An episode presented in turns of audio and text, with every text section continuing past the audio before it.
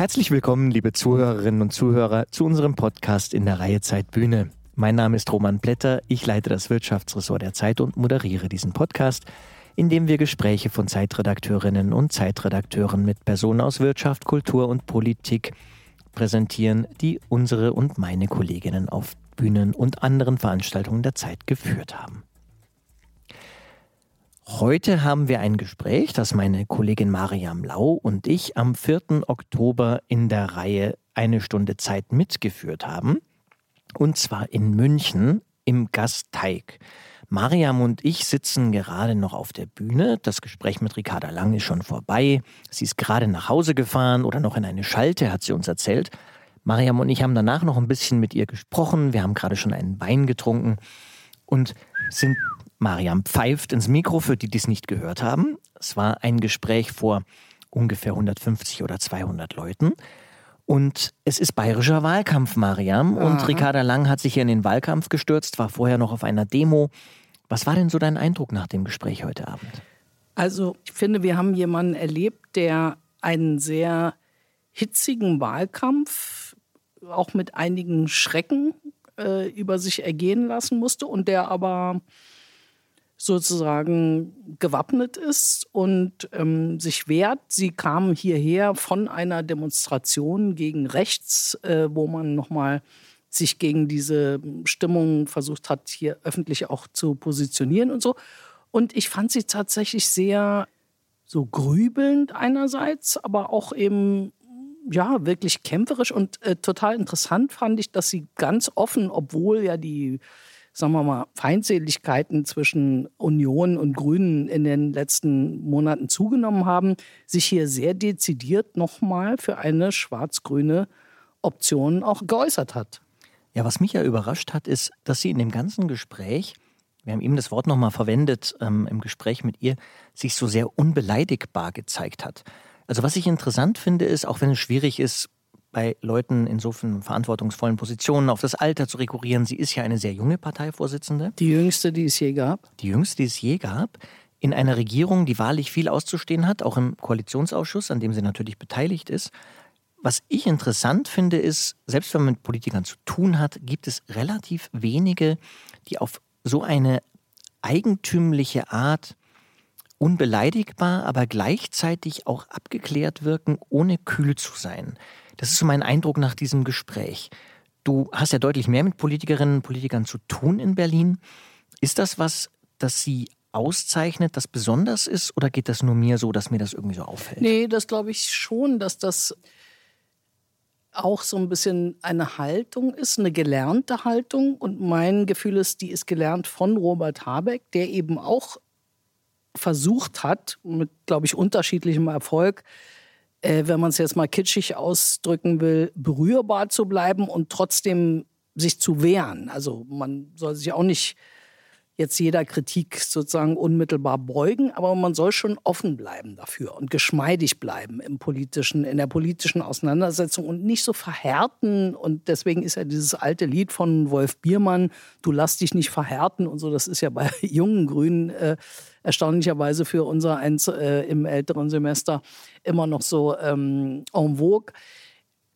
Also diese Haltung, man kriegt schon mal einen rechten Haken, aber man steht danach wieder auf und versucht irgendwie was besser zu machen oder so. Die ist, glaube ich, bei dieser Art von grüner Tradition, die ist jetzt irgendwie gelernt und ähm, da steht sie auch dafür. Ich war überrascht, in welchem Ausmaß, aber ja, stimme ich dir zu. Wir haben ja tapfer versucht, ihr irgendwas zu entlocken über Habeck, über Baerbock.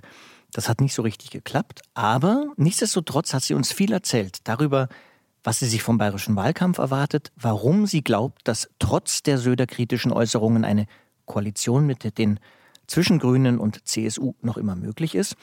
Außerdem haben Sie und ich uns vor allem gestritten, ob der Industriestrompreis eine wirklich gute Idee ist. Und wir haben über die Asyldebatte gesprochen. Was alle Zuhörerinnen und Zuhörer jetzt nicht sehen können, ist Mariams etwas genervt wackelnden Kopf wegen des Industriestrompreises. Aber, liebe Zuhörerinnen und Zuhörer, hören Sie selbst eine Stunde Zeit mit Ricarda Lang.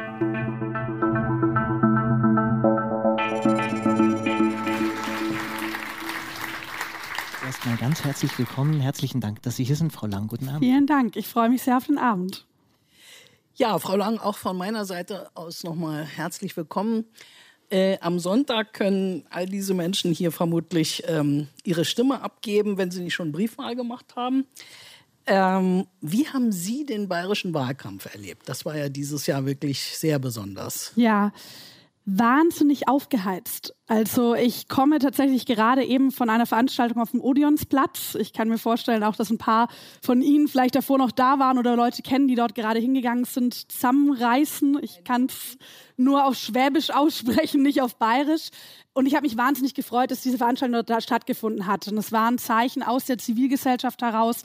Frau Knobloch hat doch gesprochen von der israelitischen Gemeinde, Ursula Münch, Politikwissenschaftlerin, das nochmal gesagt hat, naja, brauchen wir nicht einen gewissen demokratischen Konsens? Ich würde mal sagen, Anstand, Respekt, Wahrheit. Denn ich meine, im Begriff Wahlkampf steckt das Kämpfen drin.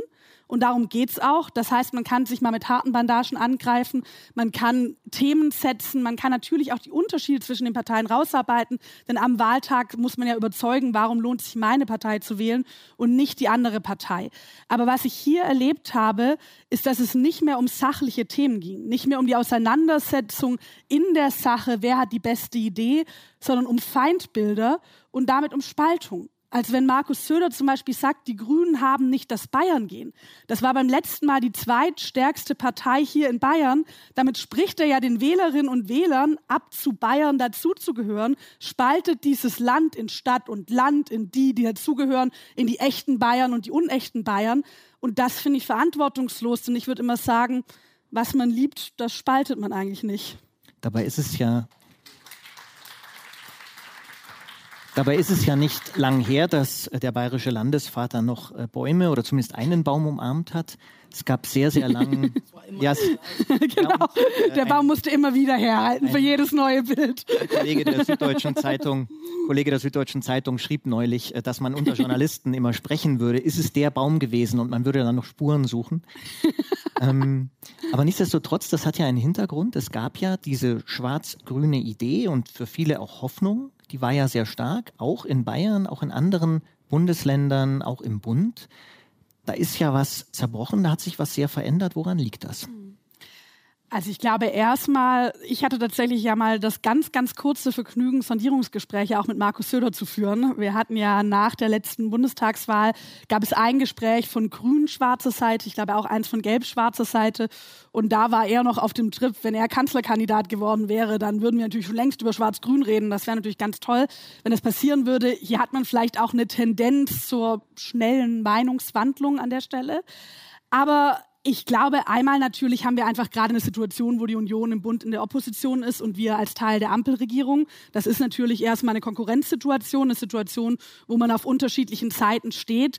Und gleichzeitig, wenn ich dann sowas höre wie Hauptgegner oder so, dann schaue ich nach Nordrhein-Westfalen, dann schaue ich nach Schleswig-Holstein, dann schaue ich nach Baden-Württemberg und sehe dort lauter Bundesländer, wo diese beiden Parteien gut, lösungsorientiert, fair und sachlich miteinander zusammenarbeiten. Und ich glaube schon, dass wir da gerade in der Union einen gewissen Richtungsstreit erleben. Also will man die Partei sein, eines Henrik Wüst, eines Daniel Günthers, die aus der Mitte heraus mit unterschiedlichen anderen Parteien Bündnisse schließen kann, regieren kann, Verantwortung übernimmt?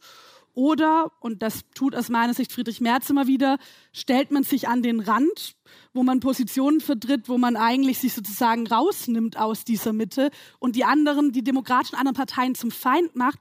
Und was ich dabei nicht ganz nachvollziehen kann, wenn man sagt, die Grünen sind Hauptfeind, das sehen wir hier in Bayern, das sehen wir im Bund, man kann die Grünen nervig finden, finde ich auch relativ häufig. Zum Beispiel? Wo, wo, wo zum Beispiel? Also, wenn, ich habe heute Abend noch eine Schalte ähm, innerparteilich von 21.30 Uhr bis wahrscheinlich 23.30 Uhr, wo man noch lebendig über Fragen der Weltpolitik diskutiert. Da denkt man sich auch manchmal so, oh Leute, wollt ihr nicht mal Feierabend machen? Ne?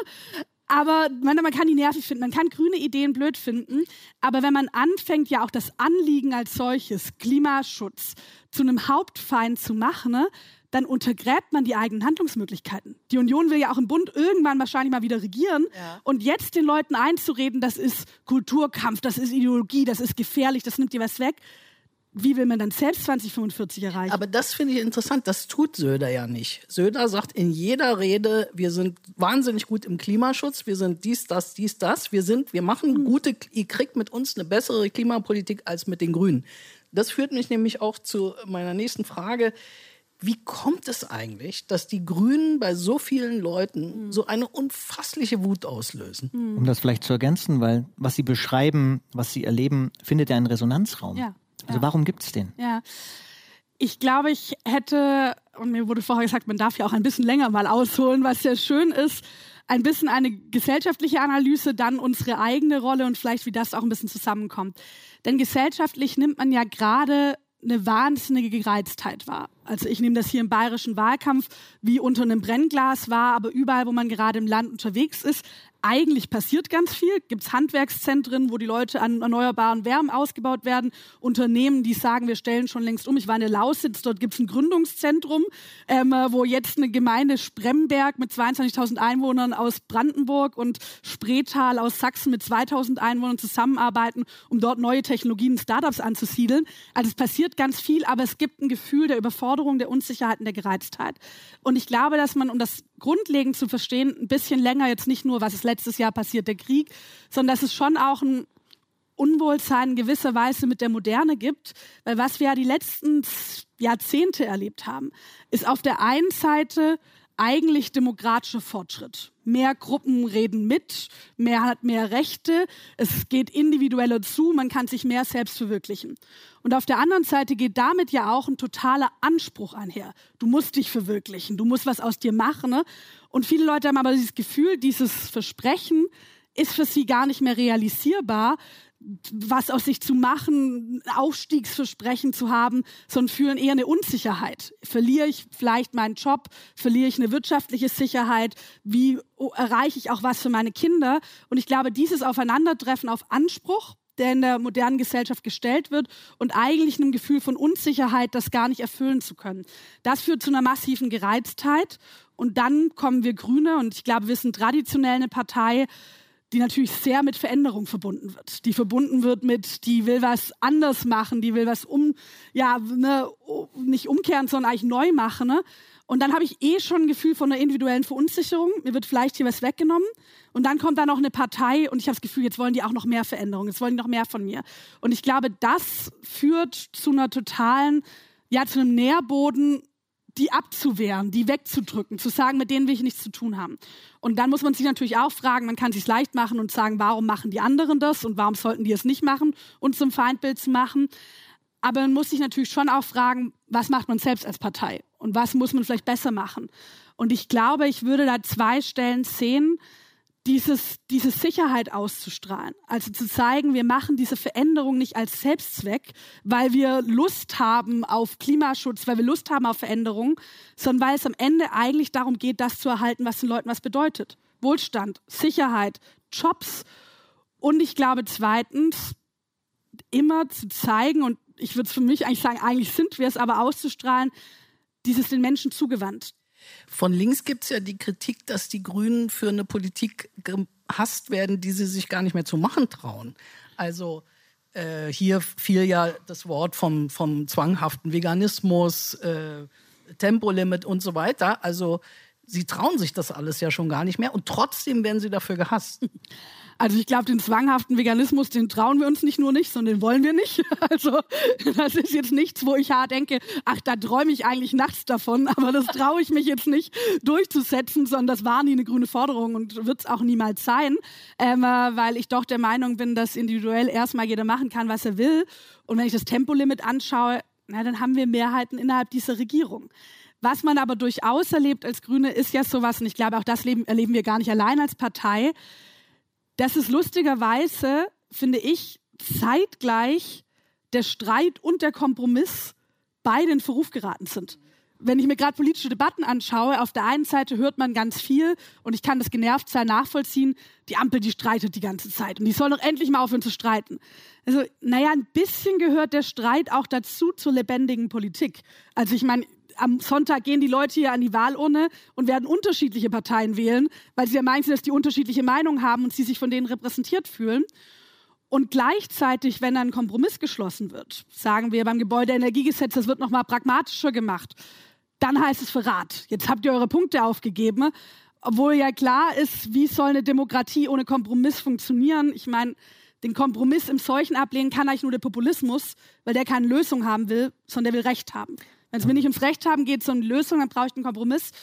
Und ich glaube, warum beides so in den Vorruf geraten ist, ist, weil ganz viele Leute ein Gefühl haben, sowohl beim Streit als auch beim Kompromiss geht es nicht um mich, sondern geht es um die Darstellung der Parteien geht es darum, ob Grün, Rot oder Gelb gewonnen hat, wer einen Erfolg hat. Hat der Habeck dem Lindner gezeigt? Haben die Grünen sich durchgesetzt? Kann der Scholz seinen Machtanspruch beanspruchen?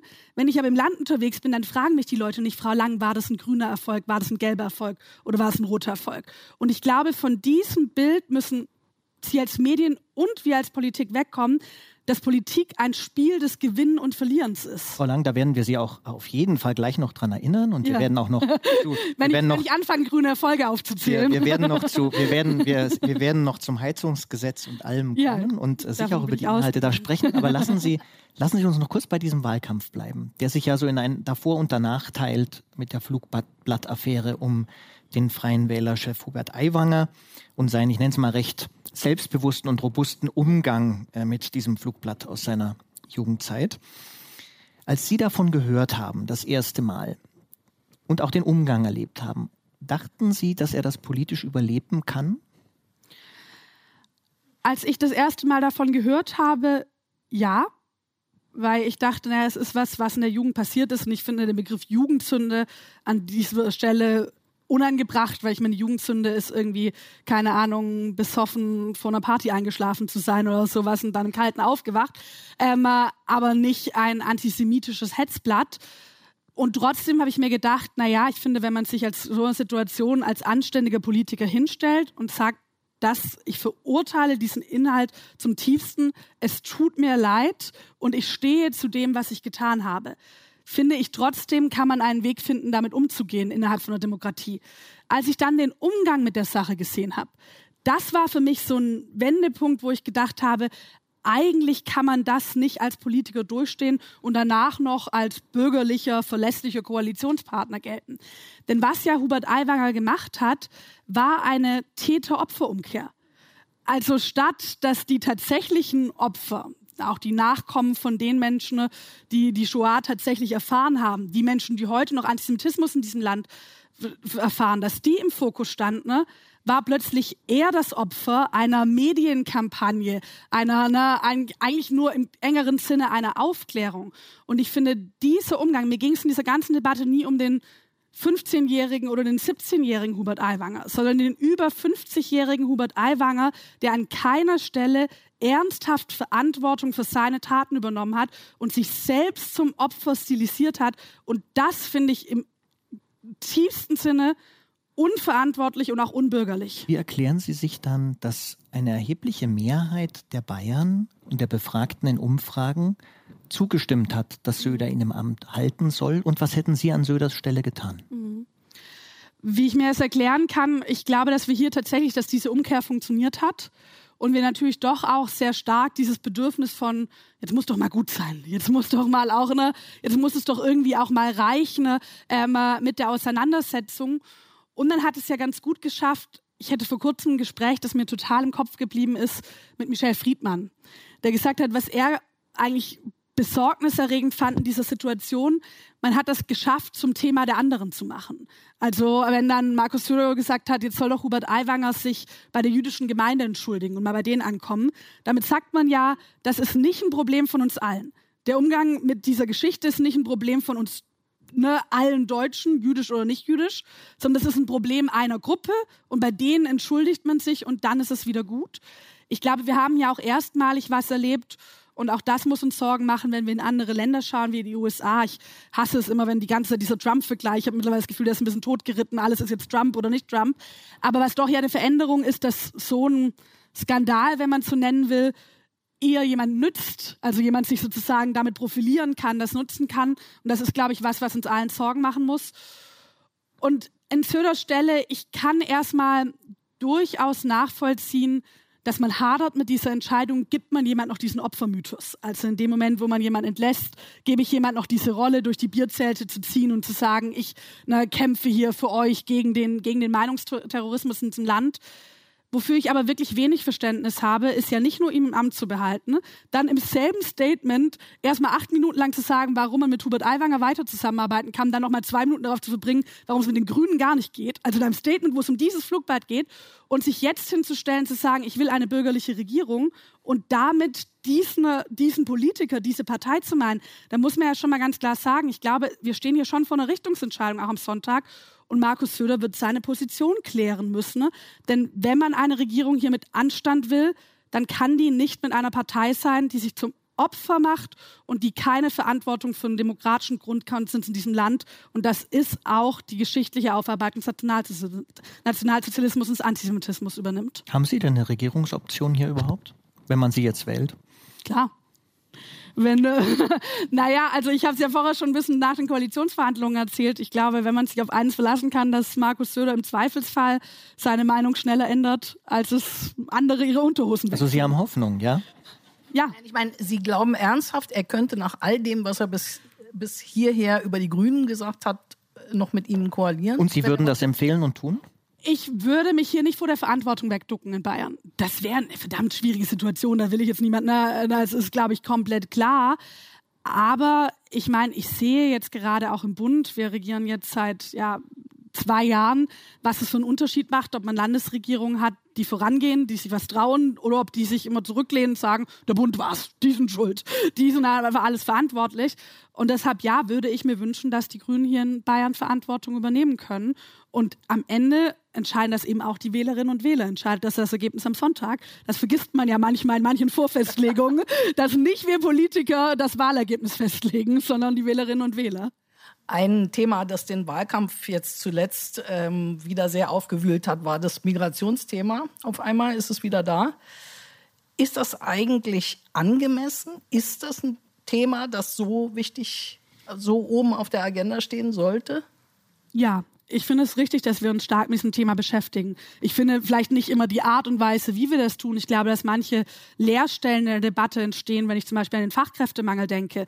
Aber natürlich merke auch ich das, wenn ich gerade im Land unterwegs bin, dann treffe ich überall Bürgermeisterinnen und Bürgermeister, die sagen, Frau Lang, wir haben hier im letzten Jahr ganz viele Menschen aus der Ukraine aufgenommen. Wir haben das aus Überzeugung getan. Wir nehmen auch weiterhin Menschen aus, weil wir auch zu unserer menschenrechtlichen und humanitären Verantwortung stehen aber wir geraten an Belastungsgrenzen. Das ist ja ein reales Problem und nichts, was sich irgendjemand einfallen lassen hat. Und deshalb finde ich es richtig, dass wir über dieses Thema diskutieren. Ich glaube, wir sollten uns manchmal überlegen, wie wir darüber sprechen. Wenn jetzt solche Begriffe wie Asylkompromiss wieder im Raum rumfliegen oder gesagt wird, man erinnert sich an 92, 93 und das als positiver Bezugspunkt genannt wird. Ich kenne schon viele Menschen in diesem Land, die vielleicht nicht mit Nachnamen lang heißen, ne? Und deren Eltern hierher gezogen sind, deren Großeltern hierher gezogen sind, sei es aus der Türkei, sei es aus dem arabischen Land, die sagen, mir macht diese Debatte Angst. Also weil ich werde plötzlich wieder zu einer anderen, Menschen, die überlegen, ob sie hierher kommen, um hier zu arbeiten. Und ich glaube, deshalb ist es wichtig, dass wir diese Debatte führen. Ist es wichtig, dass wir auch reale Lösungen finden und davon nicht wegdrücken. Aber es ist wichtig, dass wir das auf der Grundlage tun, dass wir uns bewusst sind, dass wir schon längst ein Einwanderungsland sind. Lassen Sie uns aber noch einmal bei der Perspektive der überlasteten Bürgermeisterinnen, ja. Bürgermeister und auch Landräte bleiben. Was ganz konkret schlagen Sie denn nun vor, mhm. um diesen ähm, Integrationsdruck, der ja offenkundig herrscht, ja. zu reduzieren? Der jetzt herrscht. Und, ja. ja. Also ich würde fünf Punkte sehen. Das erste ist, wir müssen die Kommunen finanziell besser unterstützen. Geld alleine löst es nicht, das ist klar, aber ohne wird es eben auch nicht funktionieren. Wir haben uns bei der Ministerpräsidentenkonferenz auf eine Milliarde geeinigt. Das Problem ist, es ist eine einmalige Zahlung. Die Kommunen brauchen ja eine Planungssicherheit. Die müssen ja auch wissen, wie geht es nächstes Jahr weiter, wie geht es übernächstes Jahr weiter. Das heißt, wir brauchen mehr finanzielle Unterstützung und müssen auch unterstützen, wenn es um Investitionen geht in Infrastruktur. Denn das sagen natürlich ganz viele Bürgermeister, mir fehlt es nicht nur an Geld, mir fehlt es an Kita-Plätzen, mir fehlt es an Wohnraum. Das wird sich nicht von heute auf morgen klären lassen. Wenn wir jetzt investieren, haben wir den nicht innerhalb von einem Monat. Aber wir sollten vielleicht auch endlich mal anfangen, das haben wir nach 2015 zu wenig getan, langfristig zu denken. Also wie bauen wir eigentlich wirklich Kapazitäten auf? Auch wenn Fachkräfte hier einwandern, werden die Wohnungen brauchen, werden die Kita-Plätze brauchen. Zweitens, wir brauchen schnellere Verfahren, da vor allem auch einen Bürokratieabbau. Drittens, wir müssen schauen, und das ist verdammt harte Verhandlung auf europäischer Ebene, näher an eine Verteilung ranzukommen. Also da auch mehr Solidarität. Es kann nicht sein, dass Länder wie Polen und Ungarn sich komplett aus der Verantwortung rausnehmen. Und das Letzte, und da kann ich mich nur dem Städte- und Gemeindetag anschließen, der ist auch immer überfordert, wir müssen endlich Arbeitsverbote aufheben. Ich meine, das kann ich niemand erklären, dass hier der Bäckermeister, das Handwerksunternehmen alle Hände ringend nach Menschen suchen. Dass der Wirtschaftsrat der Wirtschaftsweisen sagt, wir werden 400.000 Menschen brauchen, die hier netto zuwandern, um hier zu arbeiten. Und gleichzeitig befinden sich hier Leute, und die werden davon abgehalten, ihren eigenen Lebensunterhalt zu verdienen. Dafür habe ich keinerlei Verständnis. Ich finde, wer hier ankommt, sollte von Tag eins an arbeiten können. Was würden Sie sagen, haben die Grünen aus der Migrationskrise von 2015 gelernt?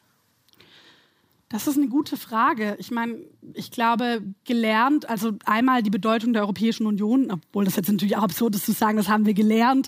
Natürlich war das auch schon davor klar, aber ich glaube, wir sehen schon, wie gerade gerungen wird in unserer Partei, in der ganzen Gesellschaft, in Europa um eine gemeinsame europäische Lösung, weil eben klar ist, dass ganz viele Lösungen, die hier jetzt gerade propagiert werden Obergrenze. Kann niemand sagen, wie es umgesetzt werden wird. Gibt es gar keine Möglichkeit, weil wenn da am Ende die 200.000 und erste Person steht, eine Frauenrechtlerin aus dem Iran, wird niemand sagen, okay, sorry, du bist eine Stunde zu spät gekommen, wir haben jetzt hier schon zu. Ähm, heißt das, Sie sagen, das, man kann es nicht begrenzen? ich glaube, man kann Fluchtursachen bekämpfen. Ich glaube, man kann europäisch verteilen. Aber die Vorstellung, man kann eine Obergrenze einziehen und dann kommt niemand mehr, also wir haben eine Genfer Flüchtlingskonvention, wir haben eine Europäische Menschenrechtskonvention, wir haben ein Grundgesetz und wirklich, man muss ja mal Buch durchbuchstabieren. Wenn wir jetzt sagen würden, also selbst wenn man sagen würde, ich wäre dazu bereit, Deutschland, Genfer Flüchtlingskonvention stellen wir hinter an. Wir sagen, individuelles Recht auf Asyl ist nicht mehr, sondern wir machen es wirklich mit einer festen Zahlenbegrenzung dann wäre ja genau diese Frage, wenn da eine Frauenrechtlerin aus dem Iran ankommt und es ist die 200.001. oder fünfte Person, was passiert mit der? Sagen wir einfach nein. Du hast nicht mal das Recht, dass dein Antrag geprüft wird. Du kannst jetzt wieder zurückfahren. Das ist doch kein ernsthafter Vorschlag. Das heißt aber gleichzeitig, also den, den Punkt verstehe ich, aber es gab neulich eine, ähm, ich fand sehr eindrückliche Anne Will-Sendung mit einem Bürgermeister aus mhm. Nordrhein-Westfalen, der sagt parteilos. Der sagte, und der ist sehr, sehr frustriert aus dieser Sendung rausgegangen, weil er diese Argumente gehört hat äh, von mhm. verschiedenen Parteien und, und, und Forschern. Und der sagt, wir wollen Leute aufnehmen, ich bin einfach voll. Ich habe hier sehr viele Menschen, die keine Aussicht darauf haben, hier bleiben zu dürfen. Und ich muss anderen, die ich aufnehmen möchte, die kann ich nicht versorgen. Also können Sie denen, ist das eine Kapitulationserklärung der Bundespolitik? Man kann nichts tun?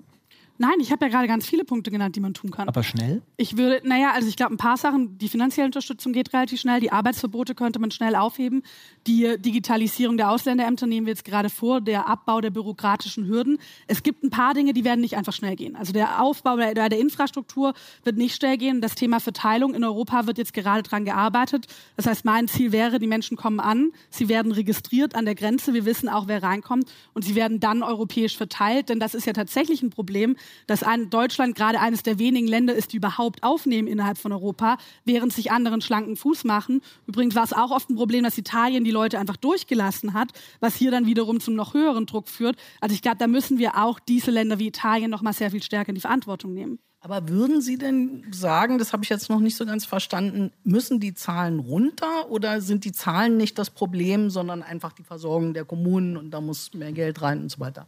Ich würde die Zahlen sinken. Ich würde natürlich sagen, dass es unser Ziel sein muss, erstmal ganz grundlegend, dass weniger Menschen fliehen müssen. Da reden wir über Fluchtursachen. Das ist, weiß ich, wird dann gerne so ein bisschen abgetan, als jetzt kommt man da wieder mit dem äh, Gutmenschentum.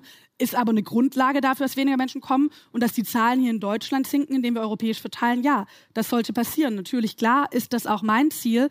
Ich glaube nur, dass die Vorstellung, die ja manchmal vorherrscht, wir setzen vor allem auf Abschreckung dann werden die Zahlen sinken. Ne? Ich meine, das sehen wir jetzt gerade wie in der europäischen Debatte um Seenotrettung. Da gibt es diejenigen, die jetzt die Seenotrettung, also die Menschen, die Menschen vor dem Ertrinken retten, zum Feindbild machen und sagen, deshalb kommen so viele. Dabei haben wir in den letzten Jahren ja das Gegenteil erlebt. Es wurde immer schwieriger gemacht, die Überfahrt. Giorgia Meloni ist in Italien angetreten mit dem Versprechen, ich halte die alle ab. Ich werde dafür sorgen, dass keine Flüchtlinge mehr ankommen. Und es hat nicht funktioniert. Die Leute kommen trotzdem, weil sie vor Krieg fliehen, weil sie vor Zerstörung fliehen, weil wir auf die Ukraine schauen, weil wir auf Länder wie Afghanistan schauen, wo wir übrigens auch eine Verantwortung haben. Und deshalb sage ich ja, die Zahlen runterzubekommen, indem wir Fluchtursachen bekämpfen, indem wir europäisch verteilen, indem wir registrieren an der Grenze.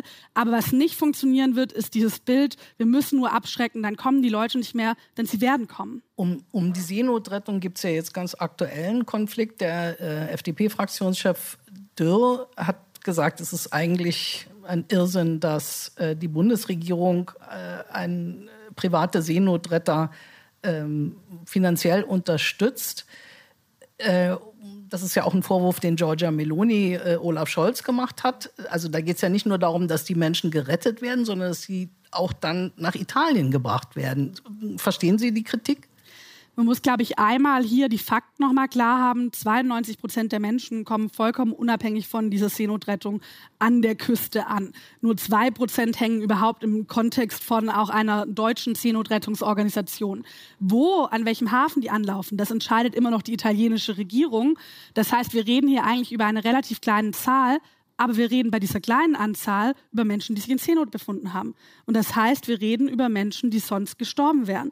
Und da finde ich es absolut richtig. Ich muss sagen, ich bin den Menschen, die ja jetzt auch schon über Jahre hinweg diese ehrenamtliche Arbeit machen, ne, dort zivil das äh, machen, wo auch Staaten zu sehr versagt haben. Wir bräuchten das ja nicht, wenn wir es hinbekommen hätten, ein gemeinsames europäisches staatliches Seenotrettungsprogramm aufzusetzen, dass diese Arbeit getan wird.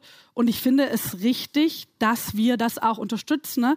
Denn erstens, wie ich gerade gesagt habe, die Vorstellung durch Abschreckung, dadurch kommen weniger Menschen. Das hat Giorgia Melona, Meloni hat diese Vorstellung eigentlich Lügen gestraft. Und zweitens, was wäre der Preis? Also abschrecken, indem ich Menschen ertrinken lasse, das wäre nicht die Europäische Union, in der ich aufgewachsen bin und auch nicht die, in der ich will, dass meine Kinder aufwachsen. Der, der FD, der FDP-Fraktionschef Dürr hat heute noch zu dem Thema ganz kurz, genau, er, er sagt ja kein Geld mehr dafür. Da würden Sie, was antworten Sie ihm konkret? Wie gesagt, dass ich es richtig finde, also solange wir... Sie widersprechen ihm mit dem, ja gut, ich, ich würde wollte nur einmal niemals konkret. meinem Koalitionspartner der FDP widersprechen, das passiert ähm, kaum. Ähm, aber an der Stelle ich würde aber nochmal darauf hinweisen, dass diese Zahlungen zurückgehen auf den Beschluss des Haushaltsausschusses und wurden dort beschlossen, wenn ich es richtig im Kopf habe, mit den Stimmen von SPD, FDP, Grünen, CDU, CSU und Linkspartei. Also da hat jede demokratische Partei im Haushaltsausschuss gesagt, wir wollen das. Ich finde aus nachvollziehbaren Gründen, da müssten sich manche im Nachhinein vielleicht wieder dran erinnern. Eine letzte Frage zu dem Themenkomplex. Ähm, Robert Habeck hat im Zusammenhang mit diesem Thema seine eigene Partei, die Grünen, aufgefordert, Zitat, die Wirklichkeit anzunehmen. Äh, welche Wirklichkeit haben die Grünen dann bislang nicht angenommen? Ich würde gar nicht sagen, dass wir eine Wirklichkeit nicht angenommen haben, aber das ist natürlich genau das, was Robert da beschrieben hat. Er hat ja auch gesagt, schwierige Entscheidungen treffen, die Realitäten anzuerkennen, dass genau das passiert. Also ich habe ja gerade darüber geredet, ich fände es falsch, mich jetzt zum Beispiel hinzustellen, zu sagen, nö, die Kommunen haben gar kein Problem, das ist alles eine konservative Erzählung, sondern wir müssen mit den Problemen, die real da sind, und ich glaube, zwei Stellen, an denen wir das ja dauerhaft tun, sind einmal diese europäischen Verhandlungen, wo wir gesagt haben, ne, wir setzen uns jetzt für Veränderung Parlament ein. Aber ja, wir wollen, dass es eine Registrierung an Außengrenzen gibt. Wir wollen, dass es schnellere Verfahren gibt.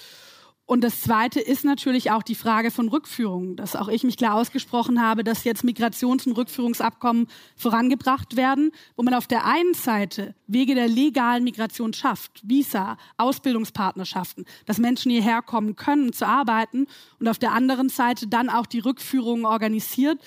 Denn ich würde immer sagen, wer hier ankommt und Schutz braucht, der muss Schutz bekommen. Wer die Möglichkeit hat wer hier arbeiten möchte, für den sollte es möglich gemacht werden.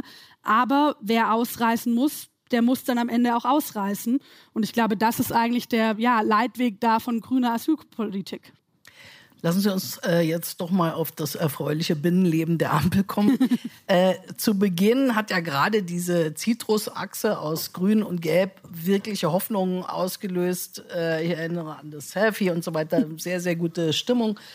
Wie um alles in der Welt ist man damals eigentlich auf diese Idee gekommen? Oder was, wo, wie hat man Auf die Idee von dem Selfie? Naja, nee, das Selfie kann ich nicht, aber die, dass das solche Hoffnungen ausgelöst hat, die irgendwie komplett verstorben sind, mehr oder weniger. Also. naja, also ich meine, erstens hat man natürlich auch dort erstmal das Wahlergebnis gehabt. Also ich will es hier irgendwie ähm, meinen FDP-Kollegen gar nichts unterstellen, ähm, aber wenn da vielleicht noch mal ganz andere Sachen möglich gewesen wären, hätte natürlich auch jeder von uns andere Sachen koaliert. Das heißt, erstmal hatte man ein sehr klares Wahlergebnis, musste damit arbeiten. Dann hat man sich zusammengesetzt und sich nicht überlegt, wie ertragen wir das, dieses Wahlergebnis? Wie können wir alle gucken, dass wir da irgendwie noch unsere Schäfchen ins Trockene bringen? Sondern man hat sich überlegt, wie machen wir das Beste draus? Gibt es Punkte, wo wir nicht nur irgendwie den kleinsten gemeinsamen Nenner oder du kriegst einen Punkt, du kriegst einen Punkt, sondern wo sich tatsächlich aus dieser Koalition der drei Partner was Neues, was Besseres entwickeln kann. Und nach wie vor gibt es Beispiele, wo das für mich absolut der Fall ist. Ich denke an einen anderen Umgang mit China zum Beispiel, den wir jetzt gerade voranbringen. Aus russischen, den Fehlern, die mit Russland gemacht wurden, zu lernen, eine Außenpolitik, die eben nicht Wandel durch Handel vor sich herträgt und am Ende nur Handel macht, ohne ziemlich viel Wand wenig Wandel, sondern die jetzt tatsächlich auch sagt, nee, wir müssen Risiken minimieren. Wir müssen auch souveräner und eigenständiger werden der Europäischen Union. Zweites Beispiel, Infrastruktur. Ich meine, wirklich ein liegen gebliebenes Thema in diesen 16 Jahren. Ich finde, Frau Merkel, ich habe großen persönlichen Respekt vor ihr. Aber wie man hier die Bahnschienen, die Schulen, die Straßenbrücken in diesem Land einfach in eigentlich guten Jahren hat verkommen lassen. Dafür habe ich wenig Verständnis. Und da haben wir jetzt gesagt, wir bauen das aus, wir beschleunigen das, wir investieren in Infrastruktur. Das heißt, der Ansatz war ja ein richtiger. Und dann kam dieser Krieg. Und das heißt, man stand ja in einer Situation, da hat man sich mit diesem Ansatz, wie ich ihn gerade besprochen habe oder beschrieben habe, hat man einen Koalitionsvertrag geschrieben. Und ich glaube, jeder hatte das Gefühl, wir finden uns selbst darin wieder und gleichzeitig kriegen wir was Neues Gemeinsames hin. Und dann kommt der Krieg und jede Partei musste komplett neue Entscheidungen treffen, die sich selbst so auch niemals hätte vorstellen können. Also ich meine, bei uns das plastische Beispiel sind immer die Waffenlieferungen an die Ukraine, dass wir LNG-Terminals in sechs Monaten bauen und das auch noch ein Erfolg ist. Christian Lindner, der ein Sondervermögen nach dem anderen machen musste, eine SPD, die ihr Verhältnis zu Russland grundlegend überarbeiten, überdenken und damit ja auch ihren Teil ihrer eigenen Geschichte überarbeiten musste. Wir konnten das aber nicht machen mit einem neuen Selfie, und wir ziehen uns jetzt nochmal drei Monate für neue Koalitionsverhandlungen zurück.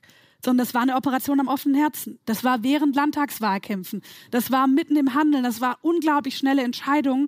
Und das hat natürlich eine gewisse vielleicht Verschleißerscheinung mit sich gebracht, wenn man so sagen könnte. Jetzt haben Sie sich gerade ja sehr viel gelobt. ähm, also nochmal zum Verstehen, ja? Heizungsgesetz. Ja. Warum hat dieses äh, Gebäudeenergiegesetz, also das sogenannte Heizungsgesetz, warum hat das die Regierung an den Rand einer Regierungskrise gebracht? Und welche Fehler hm. wurden da gemacht, von denen Sie sagen würden, die sollten, die haben wir als Grüne wirklich falsch gemacht? Hm. Also eigentlich ist es natürlich absurd, ich erinnere mich mal, ich weiß nicht, ich glaube, es war eine Sendung bei Maybrit Illner oder sowas. Da war ein, ich glaube, es war sogar ein Wirtschaftsjournalist aus Dänemark da.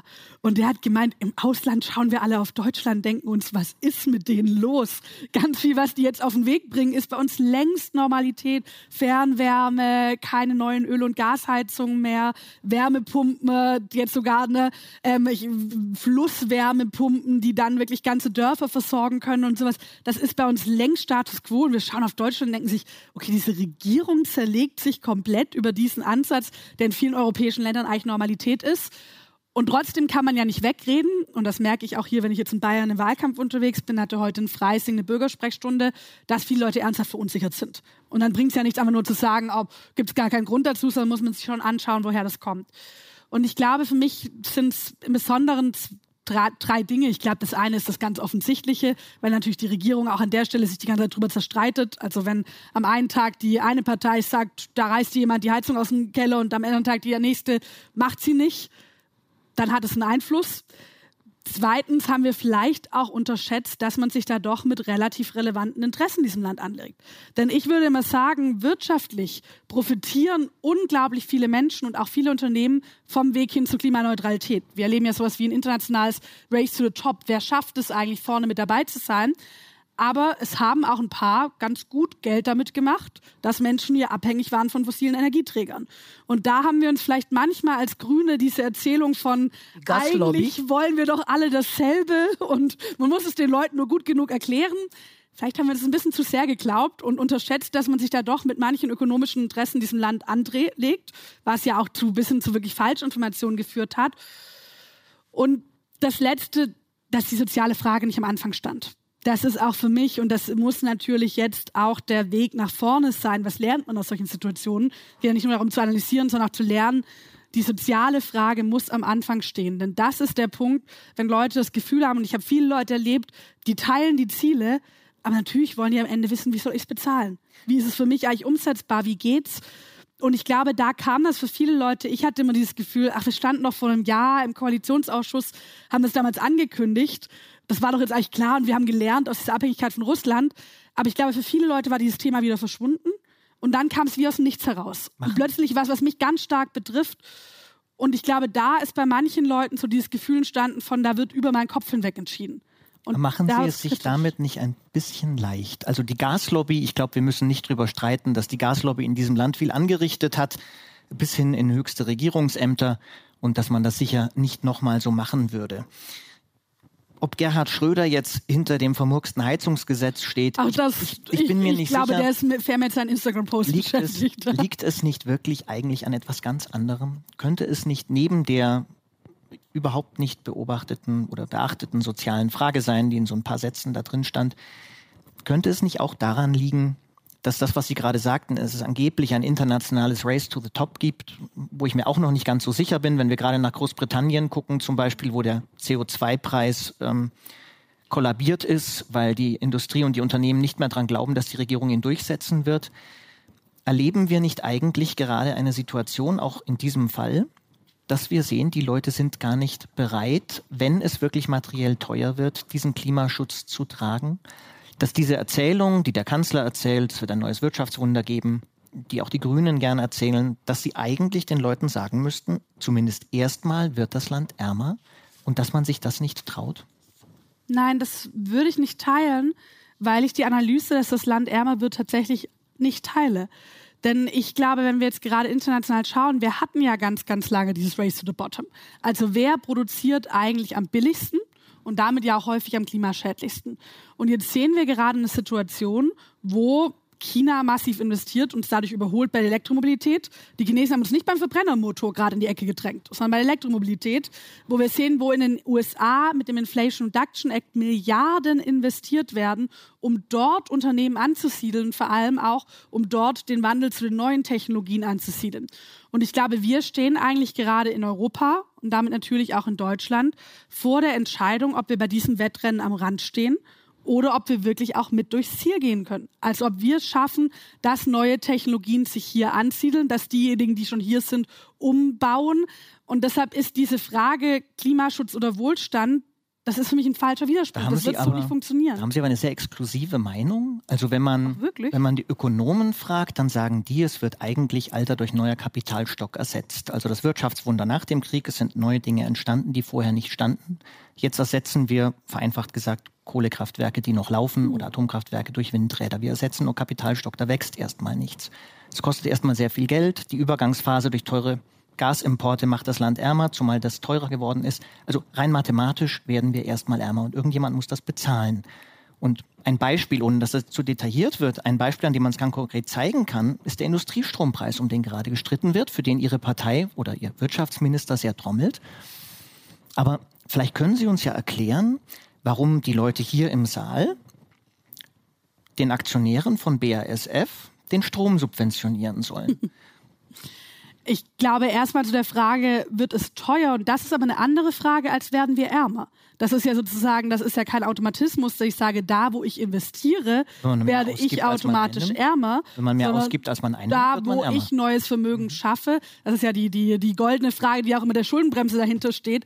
Ich glaube, dass ich auch, ne, wir, wir stehen zu unserem Chorvertrag, der gilt, ähm, aber dass ich im Grundsatz sagen würde, dass es zum Beispiel ein Problem ist bei unserer Schuldenbremse, dass wir ja Sozialausgaben und Investitionen relativ ähnlich bezahlen. Also ob ich dauerhaft jemand das Bürgergeld auszahle oder ob ich in ein Unternehmen investiere oder eine Bahntrasse, wo dauerhaftes Vermögen entsteht, dass das gleich behandelt wird, das finde ich falsch und deshalb würde ich sagen, wir müssen gerade investieren. Einmal, weil die Infrastruktur wirklich liegen gelassen wurde und weil diese Investitionen sich in Zukunft zurücktragen. Das hat mal Michael Hüter vom Institut der Wirtschaft, der jetzt, glaube ich, auch weit davon entfernt ist, von Gesamtmetall. grüner ähm, oder linker zu sein, ähm, gesagt, wir haben ja eigentlich eine Aufgabe, die sich über Generationen hinweg erstreckt. Die müssen wir jetzt in einer Generation klären diesen Weg zur Klimaneutralität, das hinzubekommen. Und deshalb müssen wir auch mehr ausgeben, als es wahrscheinlich Generationen vor uns getan haben und auch als die Generationen, die in Zukunft davon profitieren. Und deshalb werden diese einfach finanzpolitischen Spielräume der 90er allein nicht funktionieren. Jetzt aber ganz konkret zum Man muss einmal sagen, das Institut der deutschen Wirtschaft wird bezahlt unter anderem von Gesamtmetall. Ne? Aber das Gesamtmetall war in der Vergangenheit auch nicht immer so bekannt für ihre progressiven Positionen. Aber jetzt wollen, aber jetzt wollen Sie auch die Subventionen sie wollen, für den Sie wollen natürlich auch Investitionen haben. Das ist, glaube ich, kein Geheimnis. Zum Industriestrompreis ganz konkret. Ich kann das total nachvollziehen, dass man natürlich dieses Gefühl hat von, na, die Unternehmen, warum sollen wir jetzt, na, ich glaube, ich gab eine Geschichte in der grünen Jugend, wenn mir da jemand gesagt hätte vor sechs Jahren, dass ich mich mal für einen Industriestrompreis ähm, für die Schwerindustrie und die Grundstoffindustrie in Deutschland einsetze, hätte ich wahrscheinlich auch nicht sofort gesagt, ah ja, das macht Sinn. Ähm, aber was wir ja schon gesehen haben im letzten Jahr, und da war schon das letzte Jahr auch für mich prägend, als wir über diesen Gas Boykott geredet haben. Da gab es ja sehr schnell die Forderung von kompletter Gas, also ne, kompletter Importstopp. Und dann gab es so Berechnungen, wo gesagt wurde, das kostet uns nur drei bis sechs Prozent unseres Bruttoinlandsprodukts. Und dann setzen wir sich mal auseinander, was das bedeutet, wenn das wegfällt. Und dann reden wir darüber, dass da massig Arbeitsplätze wegfallen. Dann reden wir darüber, dass es zu einer Verarmung führen kann. Und ich glaube, dass wir nicht vor einer Situation stehen, wo reihenweise die Industrie abwandern wird in Deutschland, aber wo sie ihre neue Investition in anderen Ländern tätigen. Und wo wir deshalb gar nicht vielleicht jetzt sofort in eine Rezession reinrutschen, ne, aber in zehn Jahren ernsthaftes wirtschaftliches Problem haben. Und wir stehen vor einer Situation, wo wir bei der Grundstoffindustrie, also auch bei Rohstoffen und der Direktverarbeitung, nicht mehr in dem Maß abhängig sein wollen von anderen Ländern, wie wir es jetzt zum Beispiel bei Russland waren, wie wir es auch bei China sind. Und deshalb will ich, dass diese Unternehmen hier in Deutschland bleiben, dass sie auch hier investieren da haben wir mit vergleichsweise hohen Strompreisen einen gewissen Wettbewerbsnachteil für die nächsten Jahre. Ab einem bestimmten Zeitpunkt, ich würde mal sagen sieben, acht Jahre, werden die erneuerbaren Energien das ausgleichen, werden die erneuerbaren Energien für dauerhaft bezahlbare Preise führen. Ich will keine Dauersubvention. Aber dass wir eine Brücke haben für diese Zeit, damit in der Zeit nicht die Investitionen ins Ausland gehen und wir im Zweifelsfall hier in fünf Jahren wirklich dann auch Arbeitsplätze verlieren. Was aber dann wichtig ist, und das ist ja auch was, was jetzt gerade in der Aushandlung ist, wenn wir einen Industriestrompreis bekommen oder einen Brückenstrompreis, dass es auch an Anforderungen gekoppelt ist. Weil ich habe natürlich keine Lust, da einfach das Geld hinzuschieben und zu sagen, schaut mal, was ihr damit macht. Sondern das haben wir klar gesagt, Standorttreue. Also dann muss man auch tatsächlich sagen, wir bleiben hier Tariftreue, dann müssen auch die Mitarbeiter davon profitieren. Also nicht der Wohlstand der wenigen, sondern wirklich der der vielen. Und Pläne zur Transformation, also die, die wir jetzt unterstützen, die Brücke bauen, die müssen halt auch über die Brücke gehen und dürfen nicht davor stehen bleiben und sagen, gib uns das Geld. Bevor wir weitermachen, nur ganz kurz äh, der Vollständigkeit halber das Gegenargument. Ja, ähm, also es ist natürlich nicht unumstritten. Sie sind kein Fan vom Industriestrompreis. Nein, es ist, es ist nicht unumstritten, dass der Strom wirklich billiger wird, dass wir das hinkriegen. Also das ist keine hundertprozentig äh, von allen äh, Wissenschaftlern und auch Aufgabe. Industrievertretern geteilte These. Und äh, der zweite Punkt, weil Sie den amerikanischen Inflation Reduction Act erwähnen, ist natürlich interessant. Äh, heute hat der amerikanische Chemiekonzern Dow oder in den letzten Tagen bekannt gegeben, dass er damit gefördert bekommt, Mini-Nuklearkraftwerke oder Mini-Atomkraftwerke, mit denen er seine Stromversorgung in Amerika jetzt sichern wird. Aber wir müssen, glaube ich, thematisch weiterkommen und würden gerne mit dem persönlichen Teil machen, ja. weitermachen, etwas beschleunigen, Mariam. Ganz genau. Also Sie kriegen von uns zwei äh, Begriffe genannt und müssen sich zack, zack äh, für einen entscheiden. Und wir fangen an mit München oder Stuttgart. Ach, das ist spannend, weil meine Schwiegereltern in München wohnen. Ich war vorher auf dieser Demo und die erste Person, die ich reingelaufen bin, war meine Schwiegermutter in Spee. Das war ganz nett. Also jetzt bisschen Aber vermintes Nürtingen. Gas oder Atomstrom? naja, Übergang Gas. Aber dann sind es ja Erneuerbaren. Punk oder Hip-Hop? Ich habe so einen furchtbaren Musikgeschmack. Ich, ich habe früher mich immer, als Jugendliche habe ich immer gelogen und Punk behauptet, aber eigentlich immer Celine Dior gehört. Komödie oder Drama? Drama. Habeck oder Baerbock? Beide. Wusste ich. Ja, das, das wäre jetzt auch wirklich, da wäre ich schlechte Parteivorsitzende, wenn ich darauf jetzt aber, ehrlich geantwortet Aber der Joker hätte. gilt jetzt nicht mehr. Der Joker gilt jetzt nicht mehr. Daniel Günther oder Hendrik Wüst? Ich kenne Daniel Günther besser. Deshalb sage ich Daniel Günther, mit dem saß ich einmal beim Politik Award zusammen, hat die ganze Zeit darüber gelästert, wie ungern er Berlin mag. Und das fand ich ganz sympathisch. Hubert Aiwanger oder Boris Palmer? Parteimitglied sind sie bei mir beide nicht. Ähm, aber ich glaube, Boris Palmer hat sich zumindest, so ein Flugblatt habe ich von ihm noch nicht gesehen. Hannah Arendt oder Judith Butler? Hannah Arendt. Das ging, das schnell. ging richtig schnell. Ich bin äh, keine ähm, Anhängerin von der Gender-Theorie von Judith Butler, eher etwas materialistischer orientiert. Ah. Jetzt äh, kommen wir ins Offene, so aber immer noch ähm, Fragen, um Sie besser kennenzulernen. Wenn Sie sich eine Ära aussuchen könnten, in der Sie am liebsten gelebt hätten, und es darf jetzt nicht die heutige Zeit sein, obwohl die natürlich klasse ist. Ja, also es ist die beste aller Zeit, ne?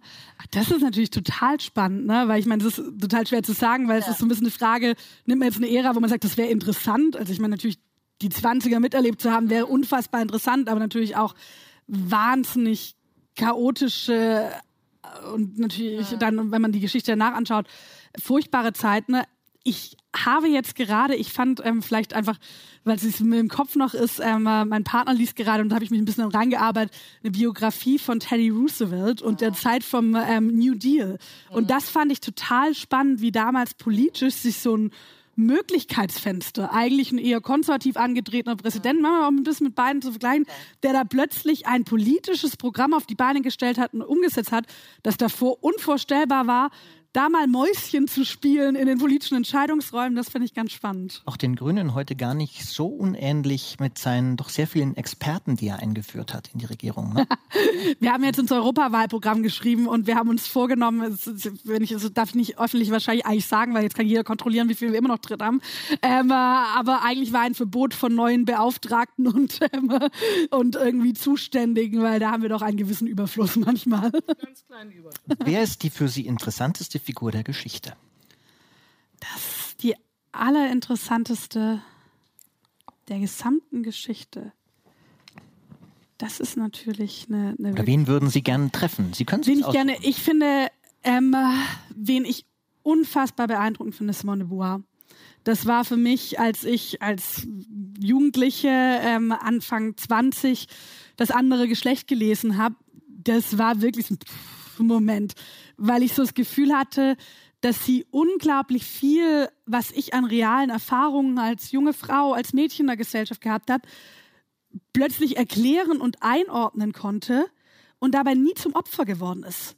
Das war, also sie hat gesellschaftliche Missstände beschrieben, aber sich dabei nie selbst zum Opfer gemacht, sondern immer als handelndes Subjekt, als jemand, der was verändern kann, als Akteur und nicht als Objekt. Und das fand ich wahnsinnig beeindruckend. Das noch mit einem Humor. Das ist auch nicht immer selbstverständlich. Das heißt, ja, Simone de Beauvoir. Welcher Film hat Sie zuletzt wirklich umgehauen? Oppenheimer. Ah ja? Mhm. Großartiger Film. Drei Stunden lang und man ist ja als Politikerin fällt es einem sehr schwer, drei Stunden nicht auf sein Handy zu schauen. Und ich habe das dann manchmal, wenn ich es mal ins Kino schaffe, dass man doch nach so anderthalb Stunden so drei Stunden, ich habe nicht einmal das Bedürfnis gehabt, irgendwas anderes zu machen, als diesen Film anzuschauen. Und natürlich auch historisch wahnsinnig interessant. Rolle von Wissenschaft, von Verantwortung, die sich ja heute auch stellt. Also kann, jeder, der es noch nicht gesehen hat, kann ich nur sehr empfehlen. Wofür mussten Sie sich zuletzt entschuldigen? Ich hatte vor kurzem ein Interview, ähm, wo ich gefragt wurde, wofür ich mich entschuldigen würde bei Corona Und das fand ich eine ganz spannende Frage, weil ich da natürlich auch viel drüber nachgedacht habe und auch eigentlich finde, wir müssten gesellschaftlich diese Zeit viel mehr aufarbeiten. Weil ich glaube, die Tatsache, ich stehe zu ganz, ganz vielen Entscheidungen für diese Zeit. Ich habe mich damals auch für eine allgemeine Impfpflicht ausgesprochen. Ich habe mich für viele der Maßnahmen ausgesprochen, finde das auch richtig. Aber natürlich hat man immer aus einer Situation der Unmittelbarkeit gehandelt. Und dass da auch Einschränkungen passiert sind, wo man im Nachhinein denkt, ob das so richtig war. Und ich hatte einen Punkt da, dass ich mich damals ja auch für die Maßnahmen ausgesprochen, die unter anderem inkludiert haben, dass bei Hospizen auch so strenge Regeln angelegt wurden. Und das heißt, dass teilweise Angehörige ihre ja, sterbenden Mütter, Väter, Tanten nicht begleiten konnten auf diesem Weg. Und das finde ich im Nachhinein wirklich einen großen Fehler, für den ich mich entschuldigen würde. Was haben Sie gedacht, als Sie gehört haben, dass Ihre Parteifreundin Bettina Jarasch sich entschuldigen musste, als sie äh, dafür, dass sie als Kind Indianerhäuptling werden wollte? Das habe ich nicht so ganz verstanden. Wenn Sie ein Satzzeichen wären, welches wären Sie und warum? ein Satzzeichen. Das ist eine gute Frage, weil manchmal ist man ein Fragezeichen, manchmal ein Ausrufezeichen. Ne? als Politiker? Also, ja. ich, ich, würde sagen, als Politiker muss man ja beides sein. Also ich glaube, jemand, der nur ein Ausrufezeichen ist, also dumm, Basta-Politik, das ist es, der sich nicht hinterfragen kann, der sich nicht selbst auch in Frage stellen kann, ist ein schlechter Politiker. Aber jemand, der natürlich nur das Fragezeichen ist, der keine Entscheidung treffen kann, der nie zum Punkt kommt, ist es auch. Das heißt, Vielleicht erst das Fragezeichen, dann das Ausrufezeichen. Was lesen Sie gerade? Im Moment ähm, habe ich angefangen, wieder einen Fantasy-Roman zu lesen, ne? weil ich es gemerkt habe, ich lese sonst natürlich auch viel jetzt im Urlaub politische ähm, Romane gelesen, jetzt zuletzt von Adam Tooze Bücher, ähm, also auch ökonomische Bücher und merke aber, das ist in meinem Alltag unglaublich schwer unterzubringen, wenn ich dann auf 23 Uhr ins Hotelbett falle und habe jetzt ähm, das Rad der Zeit angefangen, einen Fantasy-Roman. Bin bei den ersten 100 Seiten und kann es sehr empfehlen. Würden Sie Ihr Land mit der Waffe verteidigen? Ich weiß es ehrlich gesagt nicht. Ich hätte wahrscheinlich bis letztes Jahr gesagt, nein. Gleichzeitig hat natürlich schon dieser Angriff auf die Ukraine viele Fragen da neu aufgeworfen. Um ganz ehrlich zu sein, weiß ich aber nicht, ob irgendjemand von uns diese Frage beantworten kann, wenn man nicht in dieser Situation ist. Ich habe mich das oft gefragt, was würde ich machen, wenn ich gerade in der Ukraine säße? Und ich fände es anmaßend von mir zu behaupten, ich würde dann da an der Front stehen, ich würde das verteidigen, weil ich weiß es ehrlich gesagt nicht. Was war, wenn wir das fragen dürfen, der schwerste Moment Ihres Lebens? Ich glaube, der allerschwerste ist tatsächlich zu privat. Das war ähm, eine familiäre ähm, äh, Geschichte. Ich fand jetzt im politischen ich finde oft diese Entscheidungen, wo es so persönlich wird, wo man plötzlich auch über das, das Schicksal mit von Parteifreunden so, es ist eigentlich nicht im engeren Sinn der schwerste, weil natürlich haben die anderen Entscheidungen, die wir treffen, die Millionen von Menschen bedeuten eine ganz andere Bedeutung. Denken Sie gerade an Toni Hofreiter? Auch solche Sachen, das sind schon einfach, also wie gesagt, eigentlich ist es absurd, weil es sind nicht die, die, nicht die bedeutendsten Entscheidungen, die man trifft. Jeder von uns lebt weiter und zur Politik gehört es auch mal dazu, dass man was bekommt und was nicht bekommt. Auch ich, das ist immer eine Wette auf die Zeit. Also ich werde in meinem politischen Leben bestimmt einige Male verdammt auf den Mund, das darf ich nicht Fresse sagen, wollte ich sagen, aber ähm, also auch ähm, sozusagen scheitern. Aber es sind Momente, die sich persönlich unfassbar belastend anfühlen. Kommen wir nochmal zurück auf die Aktualität. Der CDU-Chef Friedrich Merz, dem wird ja oft vorgeworfen zu eskalieren und so weiter. Ähm, jetzt mal dahingestellt, ob das stimmt. Aber was wäre denn eine legitime konservative Kritik an der Ampel? Ach, ich glaube, da gäbe es viele. Also ich finde erstmal, muss ich hier natürlich gar nicht sozusagen sagen, was ist jetzt legitim, was dürfen die Konservativen machen, so sollen die es für sich selbst entscheiden. Aber ich weiß nicht, ich glaube, einige von Ihnen haben vielleicht auch das Video gesehen, wo Karl-Josef Laumann, Sozialminister aus Nordrhein-Westfalen, die Position zum Migrationsfrage beschrieben hat. Und das war, ne, der hat auch sehr starke Belastungsgrenzen geredet, auch manche inhaltlichen Positionen vertreten, die ich so nicht teilen würde. Wäre auch komisch, wenn es nicht so wäre. Aber ich finde, was manchmal bei Friedrich Merz fehlt, und das ist aber was, was ich, glaube ich, jeder Politiker mitnehmen muss, habe ich mir auch für uns, weil es gibt bestimmt auch mal Grüne, denen das fehlt, den Menschen zugewandt. Also, dass man das Gefühl haben muss, und nicht nur das Gefühl, sondern es muss ernst sein, ich glaube, man kann nur gute Politik machen, wenn man die Menschen mag. Wenn man die Menschen, für die man Politik mag, mag. Wenn man sie wertschätzt, wenn man sie achtet. Und ich glaube, wenn das verloren geht, Das ist ein Problem und das ist auch ein Problem für eine christliche Partei und damit auch für eine konservative Partei. Glauben Sie, dass Friedrich Merz die Menschen nicht mag? Das weiß ich nicht, aber ich finde Aussagen, die nicht das strukturelle Problem, na, wie kriegen wir eine gute Gesundheitsversorgung zum Problem machen, sondern die Menschen, die Gesundheitsversorgung anspruchen, die zum Problem macht der Debatte, das lehnt erstmal diese Menschen ab. Und das ist zumindest für mich keine Position, wo ich das Gefühl habe, da ist jemand den Menschen zugewandt. Weil ich würde sagen, wenn ich sage, den Menschen mögen, dann heißt es, die Menschen, egal wie sie mit Nachnamen heißen, ob sie hierher gereist sind, ob sie geflüchtet sind, alle Menschen, die in diesem Land leben. Ich habe so eine, eine Frage, die ähm, klingt komplizierter, aber ich glaube, sie ist eigentlich nur ein bisschen gemein. Und so, ähm, das sind gute Journalistenfragen. Also das, das, ist, das ist so, welchen, so ein Zeitding. Es klingt kompliziert, aber eigentlich wollen wir nur gemeint sein. welchen Unionspolitiker hätten Sie denn am liebsten als Kanzlerkandidaten und welchen als Koalitionspartner? Das also im Kern, gegen welchen gewinnen Sie am leichtesten und welchem wollen Sie arbeiten? Ich, auch das wird die Union für sich entscheiden müssen, aber ich würde mal sagen, ne, ich glaube, wenn man sich gerade die Situation der Union anschaut, kann man da als Wahlkämpferin eine gewisse Freude dran haben. Also weil man sich natürlich denkt, ne, ein Parteichef, der alle zwei Wochen müssen dann die ausschwärmen, die Parteimitglieder und erklären, was er eigentlich gemeint hat und dass es ja nie so gemeint war und dass es nur ein bisschen überzogen reagiert. Naja, es ist ein Problem als Parteivorsitzender alle zwei Wochen, was gar nicht so gemeint hat, aber halt trotzdem gesagt hat. Aber als Demokratin macht es mir natürlich Sorge. Also so Zeile, ähm, äh, Grünen-Chefin wünscht sich äh, Unionskanzlerkandidat Merz, um leichter zu gewinnen. Wäre das so? Nein, ich wünsche mir eine starke grüne Partei, die einen Anspruch auf ein Kanzleramt erheben kann. Ähm, und wer von beiden soll das machen? Das wäre jetzt noch dümmer, wenn ich jetzt beim zweiten Mal darauf reagieren aber, würde. Aber Sie wollen einen, also ist, ist das so eine Humorbegabung oder wollen Sie wirklich nochmal mit Kanzlerkandidaten antreten oder Kandidaten? Natürlich. Ja. Natürlich ist das das Ziel und zwar nicht als Selbstzweck, ähm, weil wir irgendwie uns gedacht haben, äh, war es so schön beim letzten Mal, ähm, äh, sondern weil ich es politisch, ich glaube, wir haben bewiesen in dieser Regierung, was wir können. Wir haben bewiesen, dass wir Krise können, dass wir gleichzeitig die Weichen in Zukunft stellen aber dass wir natürlich auch weiter Verantwortung übernehmen wollen. Und ich glaube, man hat in so einer Situation wie jetzt, ich meine, wir Grüne kriegen gerade viel Gegenwind ab. Das merkt man hier im Wahlkampf, das merkt man überall. Da ist der Sprung in die Nische vielleicht manchmal gar nicht so unattraktiv. Also das, ne, man kriegt, das bläst einem die ganze Zeit ins Gesicht und dann denkt man sich, ach, vielleicht gehen wir doch wieder zurück, ne? Vielleicht wollen wir uns damit zufrieden geben, eine 15-Prozent-Partei zu sein, sowas. Das wäre das Falscheste, was wir machen können.